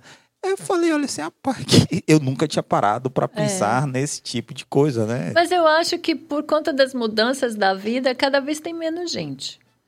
Quando a gente pensa ali, é, Elis Regina, ela morreu em 1982, 83, não tenho certeza, mas foi na década de 80. Foi uma comoção, né? Então, sem... Ayrton Senna parou a cidade, Tancredo Neves. É. O que loucura foi. Se a gente pensa que Gal Costa morreu o ano passado e não tinha tanta gente assim, né? Existe uma, uma mudança de comportamento, eu acho. E não dá para dizer que Gal Costa não era tão querida quanto Elis. É, mas eu acho que talvez seja esse despertar de que o importante é a gente estar lá, não por, pelo, por quem tá indo embora. Que tá indo embora não tá vendo, eu acho, né? Não tá vendo seu velório, não mesmo. Mas a, a- consideração que a gente tem pela família que Sim. ficou, pelo seu amigo, por exemplo. Hoje eu vou para velório de mãe de amigo meu que eu não conhecia a mãe. Mas você conheceu o amigo. Conheci um amigo. O amigo, a dor que meu amigo tá sentindo hoje é a dor que eu senti ontem. Então eu vou por ele, eu não vou pela mãe dele. Então eu acho que essa essa preocupação de nosso querido Serginho, amado Serginho, é, tem que ser res- ressignificado. Eu vou conversar com ele sobre isso. Fale, fale. Porque, assim, é, eu acho que o importante é Deus livre e guarde. Hum, Se um ente querido dele se for, a gente está lá por ele, que fica, e que sofre, e que vai estar no luto, e que vai receber um abraço como nunca na vida recebeu, é ou não é? Cláudio? É isso o, o abraço que você recebe, que você disse que hoje, quando você autografa É. um livro e que alguém te abraça com, né, com esse espírito de eu tô aqui por você, isso aí é que não é tem isso. preço, né? Exato. É, Mas como Exatamente. vocês acabaram de falar, é, converse com ele sobre isso, porque pode até ser que ele tenha mudado, né? Ah, não tem tanta importância. Acontece de de você, hoje em dia, infelizmente, a depressão, como o, o, o Braulino falou, a pessoa não quer morrer, mas ele quer se livrar daquilo e o que se livra daquilo é a morte. E as pessoas deixam de ter essa. a- dar mais a importância à morte do que à própria vida. As, as coisas vão mudando com o tempo. Mas eu lembro da cara. Foi no, no shopping Guatemi, eles dois assim me olhando. Shopping falei, da Bahia. "É, né, mas na, na época era Iguatemi. Ah, sim, sim, tá certo, tá certo. Tá entendendo? Inclusive, o, o, o cara do Iguatemi vai estar aqui na segunda-feira que vem. Aí, como é que se diz? Os dois me olhando assim com preocupação, eles começaram a debater. Eu falei, ah, meu amigo, imagine, conversa de. de, de Que conversa, que, conversa, que conversa troncha. rapaz, mudei, mas que ele tinha essa preocupação que é interessantíssima, como a morte nos traz essa, essa, esse tipo de, de, de filosofia. Não, né? e olha, e olha que interessante, que filosófico. É, ele, no momento em que ele já não é mais, que ele já teria morrido, ele tá preocupado se as pessoas vão estar lá, só que ele não tá lá, né? A gente não Teoricamente. consegue elaborar a morte. É é difícil elaborar a morte. É um negócio curioso, né? É difícil. O, o- o cara, uh, um dos caras, quando você falou de, de Tancredo, um dos caras que mais me impressionaram na questão da morte foi o Ulisses Guimarães, que ele falava: nem eu vou estar no meu velório. E o, o- o helicóptero dele cai e até hoje não Até encontraram. hoje não o encontraram. corpo É verdade. Agora, sobre essa coisa de Tancredo, eu era muito pequeno, né? E, e ficava tocando Coração de Estudante. Vocês Ela lembram fala de disso? Belém chorando. É, e só que eu era muito pequeno e, e aparecia na Globo assim, ó. eu ficava, eu achava isso, parece assim, vivo, que era ao vivo. Ao vivo. Eu achava que era porque ele ainda estava vivo. E com esse- se, porque você lembra que ele ficava naquele morre não Sim, morre, né? Sim, Da história da longa- cirurgia, foi longo aquilo, ele ficou numa bolha, lembra daquilo, uma bolha de plástico? Plantões intermináveis, Intermináveis. no HC do- de São Paulo. Aí eu perguntei pra minha mãe, assim, minha mãe, então quando ele morrer vai parecer morto? Era vivo, de ao vivo, O Luiz Eduardo Magalhães, o filho do, do ACM, o, o- o- o original. original, eh, mostraram né, o, o velório dele, aí entra um cara, põe a mão no caixão e fala, pode abrir que ele está vivo. Aí segurança foi em cima do cara, não, pode abrir. Eu vi sei, isso ao vivo, eu vi isso ao vivo. é, Você viu ao vivo? Não, Eu ao vivo- assistindo. Não, na TV, na TV. É, exato. Eu falei, rapaz, é uma coisa assim. O cara, não, pode abrir que ele está vivo. Eu fiz uma reza aqui, e aí os seguranças vão em cima do cara e tal. É uma grande loucura. Tem mensagem aqui é, de Simara Brito. Ela faz uma pergunta. O luto elaborado, ele vem em forma de saudade pra você? Ele vem em forma de saudade e vem em forma de amor. Uhum. Eu acho que são as duas coisas. Saudade eu acho que eu vou sentir sempre, Uhum. né? Mas ele vem também, o amor quando eu falo é assim, hoje quando eu lembro dos meus pais, quando eu falo dos meus, pra, dos meus pais, eu falo com alegria, eu falo sem dor, Uhum. né? Eu falo sem tristeza. É, e eu, eu, eu chamo isso de amor, né? Quer dizer, você fala assim, ah, por que, que você fala com tanta leveza? Porque eles estão aqui comigo. E eu acho que toda vez que. eh, Um exemplo besta, tá? Eles frequentavam um clube em São Paulo e eles tinham um banco que era deles. Se, alguém sentasse naquele banco, eles ficavam bravos. As pessoas que são sócias do clube, que são minhas amigas, elas falam assim: Ah, eu passei no banco dos seus pais, senti uma saudade deles, eu gostava tanto deles. Isso me dá uma alegria, Aham. não me dá tristeza, porque eles continuam vivos na Verdade. memória dessas pessoas, né? E quando essa pessoa conta isso para mim, ela tá falando, eu gostava deles, né? Então, é mais alegria do que tristeza. Tem saudade, claro, mas muda, né? De dor para amor. Eu acho Sim. que é isso. É. Que bacana ouvir isso. Tem aqui também mensagem de Lilian, nossa querida Lilian. Coloquei. Eu perdi meu pai, vai fazer cinco anos. Eu passei por um processo muito difícil. Achei que não iria superar e às vezes sinto como se ele estivesse comigo. É isso aí. né? Eu também passei Olha, por isso. Uma coisa que, que quando minha mãe se foi, uma tia minha de 80 e poucos anos falou assim pra mim, é, tia de consideração, ela falou assim, meu filho, eu tenho uma notícia que não é tão boa pra você. Eu perdi minha mãe tem, sei lá, 50 anos. Todo dia parece que foi ontem. Falei, meu Deus do céu. E é isso, porque tem cinco anos, como eu disse, minhas irmãs lembram ainda de. Vou ligar pra minha mãe aí, lembra. É. Né? E quando coisa. você quer lembrar de alguma coisa que só ela que sabia? É. E aí você fala, meu Deus, e aí, o que eu faço? Eu precisava de uma informação, de, algo, de uma coisa de documento, etc. Só ela sabia. É. Aí você fala, Sim. pô, não tem pra quem perguntar. Cláudia, eu Né? não sei se você sabe, aqui do interior da Bahia, é, tem um negócio de beber o morto, você ouviu falar? Não. É, Beber o morto. é. Beber um morto. É, é uma festa que se faz e fulano de tal faleceu e o velório é uma festa. Com sanfona, com forró, com, com uma cachaçinha, uma coisa assim, né? Que, que existe, inclusive, nos Estados Unidos, em New Orleans, se eu não me engano. Tem né? no México, né? No México, México, tem a, exato. a festa do Dia dos Mortos. Dia dos, do- dos mortos, né? Que tem, e aqui talvez essa seja uma fo- a forma, sei lá, mais menos dolorosa, não sei, mas que isso acontece e as pessoas vão e dançam, dançam mesmo agarradas, tomam uma cachaçinha e tal, não perdem. Talvez essa seja uma forma de tirar um pouco, até de você lembrar da pessoa de uma forma mais que, que a gente faz uma, uma, como o Pedro falou, até os 20 e poucos anos eu conversava com meu pai. Meu pai morreu, eu tinha seis. Até os 20 e poucos anos eu conversava com ele. Aí eu perguntava, "E aí, eu vou botar essa meia branca ou a preta?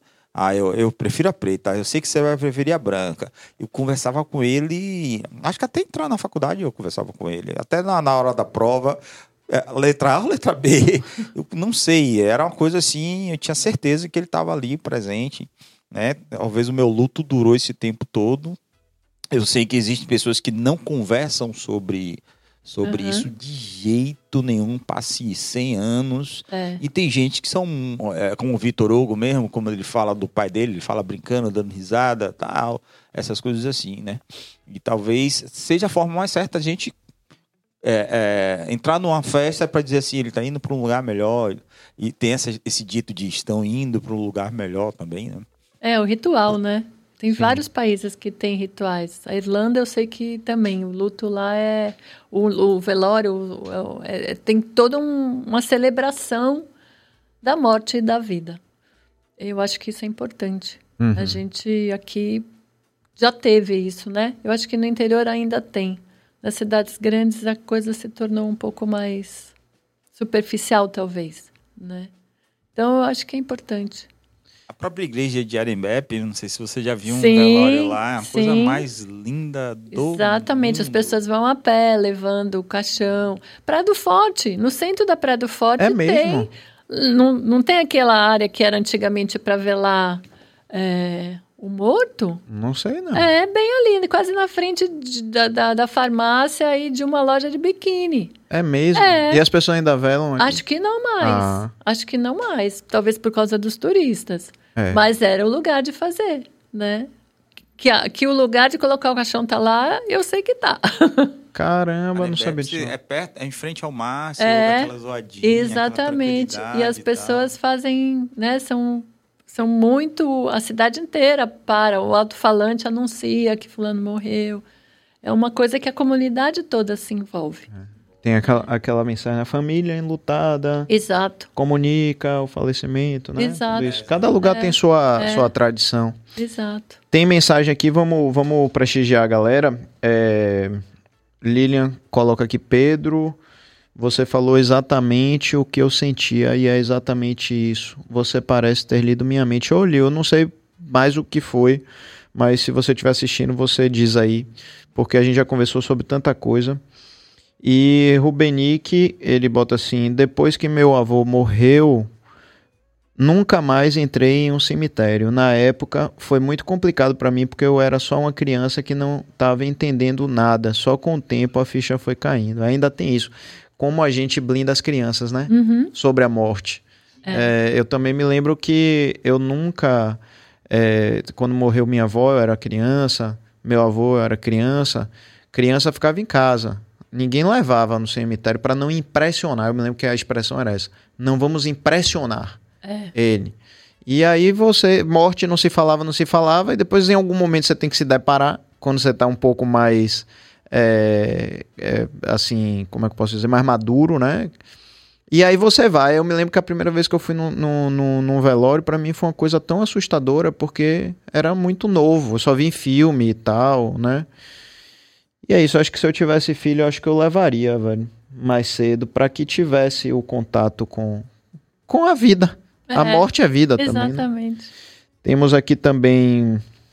E aqui Tayane. na Maralina teve uma história que todo mundo ficou sabendo. Minha mãe morava lá, que um cara é, levam ele, ele é, é, dizem que ele morreu. O pessoal foi pro velório dele, a comunidade foi pro velório dele. Quando volta, encontram com um cara em Amaralina. E aí todo mundo achou estranho, é que "Oh, quem foi que tava ali? Dois dias depois o cara morre. Ele não tava, ele não ele tinha tava, morrido, tava tá vivo, vivo. todo mundo fala com ele e tal, não sei o que, comemora, dois dias depois ele morre, realmente. Minha mãe que, que me contou essa Pera aí, história, rapaz, não entendi não. Vão pro velório do. Ó, fulano de tal morreu. Sim. A galera da comunidade amaralina vai pro velório dele. Certo? Chega no velório dele, é, tá lá, o pessoal tal, voltam. Porque antigamente, se você alocava ônibus e tal, não sei se faz isso hoje. Quando voltaram pra Amaralina, o cara estava vivo. E o pessoal falou, ah, ele ali e tal, não sei o quê. Então, não, disseram que você estava morto, ele estava no seu velório, não sei o quê. Mas não Beleza. era ele que tava no velório? Não era ele. Não Ah. sei se o caixão tava. Eu não sei o que foi que aconteceu. Minha mãe tava no. no, no, no- no- no- era No pequena. Exato. Dois dias depois ele morre. Quincas berro d'água. é, pode ter sido também. Aí ela, ela. Uma coisa que ela me contou há muitos anos. Ela disse, que, cara, quando olha assim, então, você não tava morto tal, não sei o que. Aí depois. E o cara estava. Era presságio. Era presságio, pareceu presságio, né? Tayane Machado coloca aqui um elogio. Linda entrevista. Obrigada, Pedro, por abrir espaço para falar sobre esse tema tão essencial e importante. Ô, oh, Thay, obrigado. Volte sempre, volte sempre aqui. Muito bom ter você aqui. E Lilian coloca aqui, Pedro, sobre não ir em velório, sobre pessoas que riem, etc. Ou seja, o que, que ela tinha dito que se identificou. É, é isso mesmo. É sobre pessoas que, assim, é impressionante a, a, as memórias que ficam das pessoas que. Eu me lembro uma, uma amiga minha que ela vinha e toda hora ela botava uma bala em minha. Uma bala, um chocolate em meu bolso. Tipo assim, ela não era nem notada, ela não queria nem ser notada. Ela vinha e botava uma, uma barra de cereal, um negócio. Aí tinha gente que vinha com aqueles copinhos de água e me davam. E aquilo foi que. Ali que eu entendi a importância de um velório. Era das pessoas irem no velório. Era uhum. tipo assim, a pessoa tava lá falando, Pedro, eu tô com você, você não tá só. Vamos, vamos junto aqui, vamos fazer esse ritual todo aqui e tal, não sei o que. Aí eu falei, olha que loucura. Não, não, não é sobre o morto. Uhum. É, é sobre os vivos, né? É um Talvez, né? Pode até parecer engraçado, mas quando a minha bisa morre, o que foi mais marcante foi a mulher falando. Ela me dava café, ela me dava manteiga. Leite! Ficou o velório todo dizendo as coisas que minha bisavó falava. Todo mundo lembra dessa mulher. Ela me dava café, ela me dava manteiga. E a manteiga, ela ficava fazer o, o, o paroxito manteiga. Aí todo mundo lembra de, de, desse momento. Né? ainda tem isso, viu, na Bahia. Tem cada, tem cada figura em velório, meu amigo, que cada eu vou te falar, né? Assim, é. principalmente interior da Bahia também e tudo. Interior porque, é porque isso mostra sobre, sobre como nós somos, né? né? Cada um lida com a morte de uma forma, né? É. Assim, claro. é impressionante. Claro. Tem uns que não passam na frente. Velório passou, fecha a casa. É, tem gente que, por exemplo, meu avô, minha mãe contava isso, que meu avô ia para velório para chorar dos outros. Tipo As assim. Carpideiras do passado. Como se fosse carpideiro, né? Tipo, mas é porque ele não recebia por isso, por esse serviço. Mas era uma forma, na época não tinha terapia, não tinha nada, talvez ele tivesse suas angústias. Claro, e para um homem, as dores dele, né? Para um homem da década de 40, de 30, ao invés dele chorar na frente da família, ele ia para um velório de um desconhecido qualquer, chegava no cemitério, tá tendo velório, ele ia para lá e começava a chorar, chorar. Diz que tinha gente da família do morto que ia consolar ele, achando que ele era um grande amigo doente que morreu. E ele se acabava de chorar. Imagine que coisa louca. É. Né? Curioso, né? Pois é. Muito curioso. Tem Quero muita... A Moncugê agora está tendo uma festa, teve uma festa, tem lá o carrinho, não sei se vocês já tiveram lá, você já viu o carrinho do, de Moncugê que leva o, o, ou leva o bêbado, isso foi o cara que me contou, né? ou leva o bêbado para casa ou leva o caixão da pessoa e tal, você vai lá, pega o carrinho e leva para o velório, as coisas assim que e ficam lá, normal, ficam lá e as pessoas, que geralmente as coisas ligadas à morte, as pessoas querem esconder. Uhum. Nesse caso não, tá lá bonitinha, bem pintado, uma rodinha, com as rodinhas e tal, achei é a coisa assim, interior da Bahia. Eu acredito que é a forma mais certa de você encarar a morte. Eles tiram essa questão da dor. É o que eu acho, é o que eu acredito, né? Não sei se eu posso estar falando uma grande bobagem. Mas realmente é uma coisa muito dolorosa, como eu falei. Eu, meu pai morreu aos seis, eu tinha seis, até os vinte e tantos anos, eu estava com ele comigo e tal. Uhum. E meu, por isso que eu perguntei a, a, história do quando foi o final do luto, que até hoje eu não sei, porque eu sei que até uns 20 e poucos eu conversava, jogava, apostava com ele e tal, essas coisas assim. Para mim era muito doloroso. Quer ver uma coisa que eu acho que é um grande atenuante no luto, e você me disse se você concorda ou não? É quando a pessoa se vai com muita idade.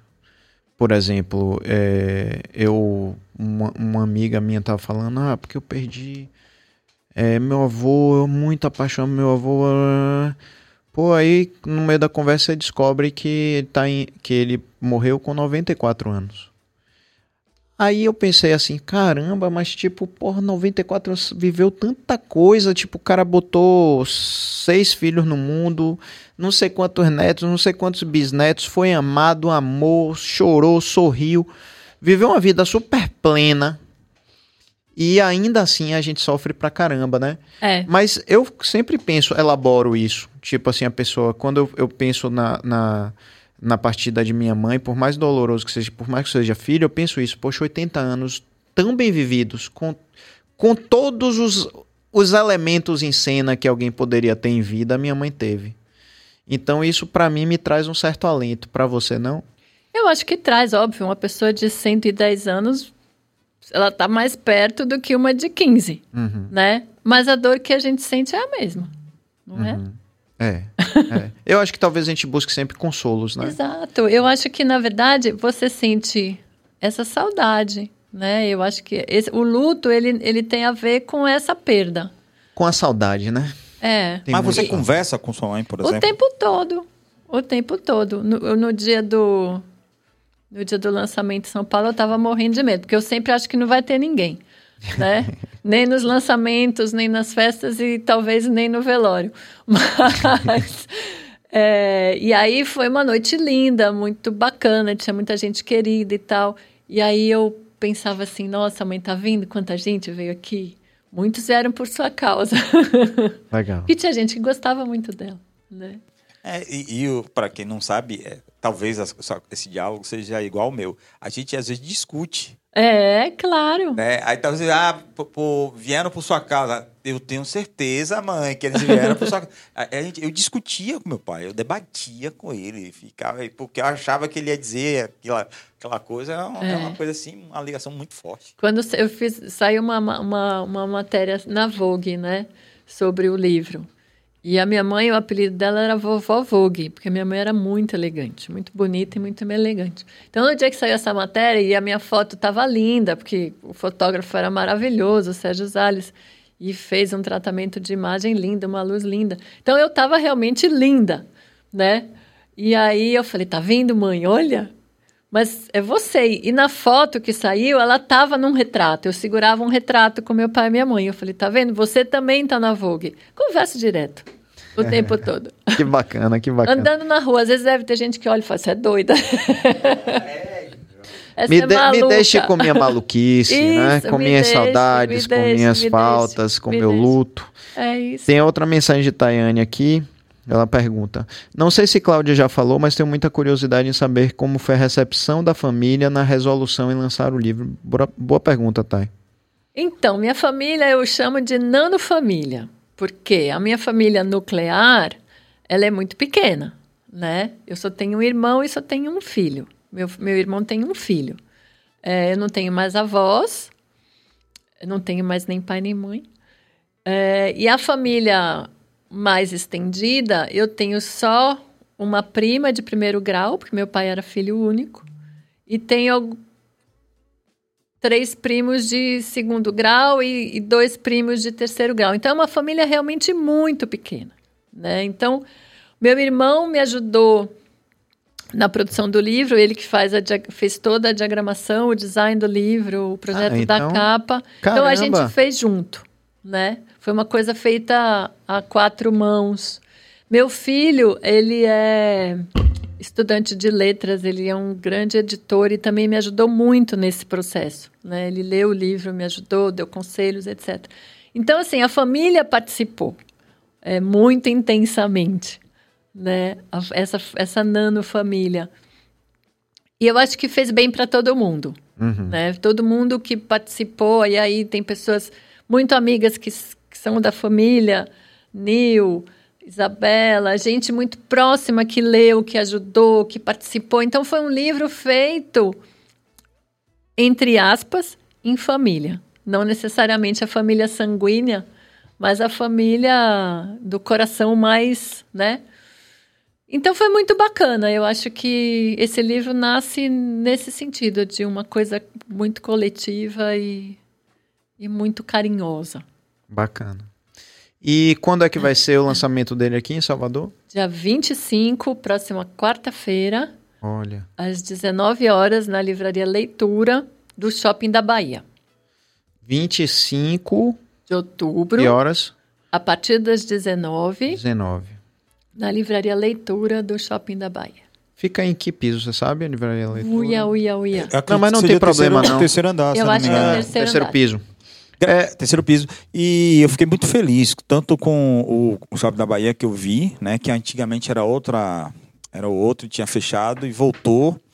E, se eu não me engano, no Shop Barra também. Isso. Era um e acabou voltando. Eu, falei, eu fiquei muito feliz, que eu fiquei muito preocupado. Seu filho é formado, está se formando em... Letras. E eu sou formado em... Fiquei 30 anos dando aula, então era normal estar no, no central, nesses lugares assim e Exato. tal. E, e começou a fechar de uma forma assim, bem É. drástica. No shopping da Bahia era Saraiva, né? Que Saraiva. faliu. E agora tem a Leitura, que é uma livraria de Minas Gerais, que está hoje em todo o Brasil. Leitura fica E no que quarto tá piso. Quarto pra piso. Quarto piso do Shopping da Bahia? É, porque ela, ela tem uma escada rolante. Ah, rapaz, é. Ela fica no acesso à administração. Exato. É Você sobe isso. pelo onde, do la- onde era a Perini, que vai ser agora o, o, o, o de Alemar. não, não vai ser. não vai ser lá, não. Mas eu acho até que, inclusive, é perto o acesso. Salvo engano, eu- a, a livraria é próxima do, do cinema. Se for. Não, não. Não. Era onde era a Perini.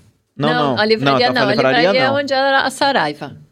Ou você fala do, do, do Do Bahia? Do Bahia. Shopping da é. Bahia. Era É onde isso. era a Saraiva. É isso, a Saraiva era ali, que não tem, um- inclusive tem o, o- a garagem e tal, você pode estacionar ali, entrar por lá, não sei o que. Não, não, acho que não. Ela fica perto da administração, que é o quarto, que ela tem uma escada rolante própria que deixa Pra subir, dentro é é, essa da mesmo, livraria Com certeza, com certeza. E anexo É. tem ali a administração do shopping. Mas também não vai ter nenhum É, mistério. porque não, assim, é. você chega lá, pergunta qualquer Isso, segurança do shopping, aonde é a livraria Leitura.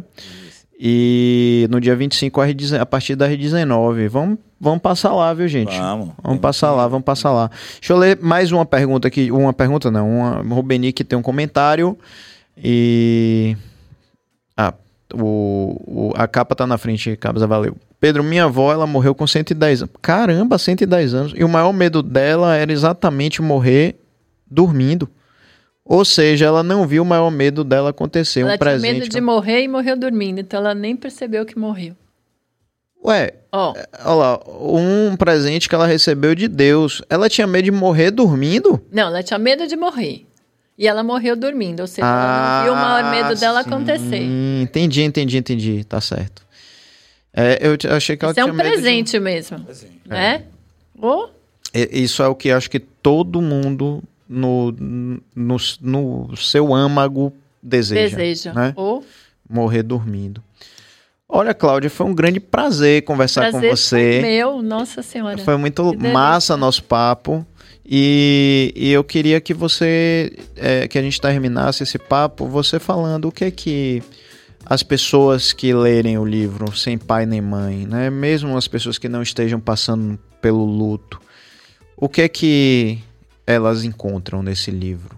Eu acho que elas encontram uma, uma bela história de amor é, que em algum momento da vida pode ajudar, pode ser um alívio, pode ser um alento, né? Então eu acho que é um livro que que merece ser livro, lido. Não porque foi eu que escrevi, mas porque é um assunto que vai fazer sentido para todo mundo. Aham. Se, se a pessoa não passou por isso, um dia vai passar. É, eu né? acho que se não passou por isso, um dia vai passar, e se não passar é porque, infelizmente, ela vai morrer antes. Exatamente. é isso mesmo. Obrigado por você Obrigada ter a vocês, foi um prazer enorme. Muito legal. Adorei. E não esqueçam, minha gente, dia 25, a partir das 19, livraria Leitura no Shopping da Bahia. Não importa se é no L4, no L3, no L2. Você vai chegar lá e vai procurar a livraria Leitura. Só tem uma livraria Leitura no Shopping da Bahia, você vai achar. E vamos lá, porque a gente inclusive reclama, reclama, reclama que as livrarias estão fechando, tá fechando tudo de livraria, tá? Você tem ido em livraria? Tem ido em lançamento? Então a gente tem que fazer a nossa parte também, claro. É isso aí. E vamos lá, parcelar. Só fazer Assim um- queremos. Uma lembrancinha, gente. Ah. É, como é que se diz? Nós estaremos às segundas, quartas e quintas, certo? Quarta-feira nós teremos esse debate, só estamos fechando aqui a galera. Né? O Sheik já topou, o Igor, o Igor Mascarenhas já topou e a comunidade israelita, eu fiquei de conversar, fechar com alguém amanhã, né? Ou um judeu, alguma coisa assim, pra gente entender os lados, certo? Quinta-feira também estamos organizando aqui uns influencers baianos, certo? Ia ser uma coisa, mas a gente acabou. Hoje acabei de decidir que não vai ser. Vou mudar o tema. E a ideia né, original é que às segundas-feiras a gente faça, procure uns debates, umas trends, umas coisas assim. Ou boas entrevistas, como foi hoje, com certeza. Obrigada. Massa, maravilha. Quero agradecer de coração a todo mundo que ficou com a gente aqui. É, Leonardo Lourenço, Lilian Paula, Tayane Machado, o nosso querido Rubenique. Quem reapareceu aqui, Cabas, foi nosso querido Jamerson. Pô, Jamerson, você tava, você tava de mal com a gente? Não faço não, velho. Apareça mais. E Tay, Tayane já falei. Quem mais, meu Deus? Simara, obrigado por ter vindo também. Enfim, é sempre recheado de gente da melhor qualidade, seja baianos ou não baianos, mas baianos de coração. Obrigado, galera, pela audiência e a gente volta na quarta-feira. Obrigado, viu, Cabas? Valeu. PacTube tá, também. jo tá jogando jogando duro nas, nos cortes aí, brutais. Valeu, gente. A gente ama vocês. Um beijo. Boa noite.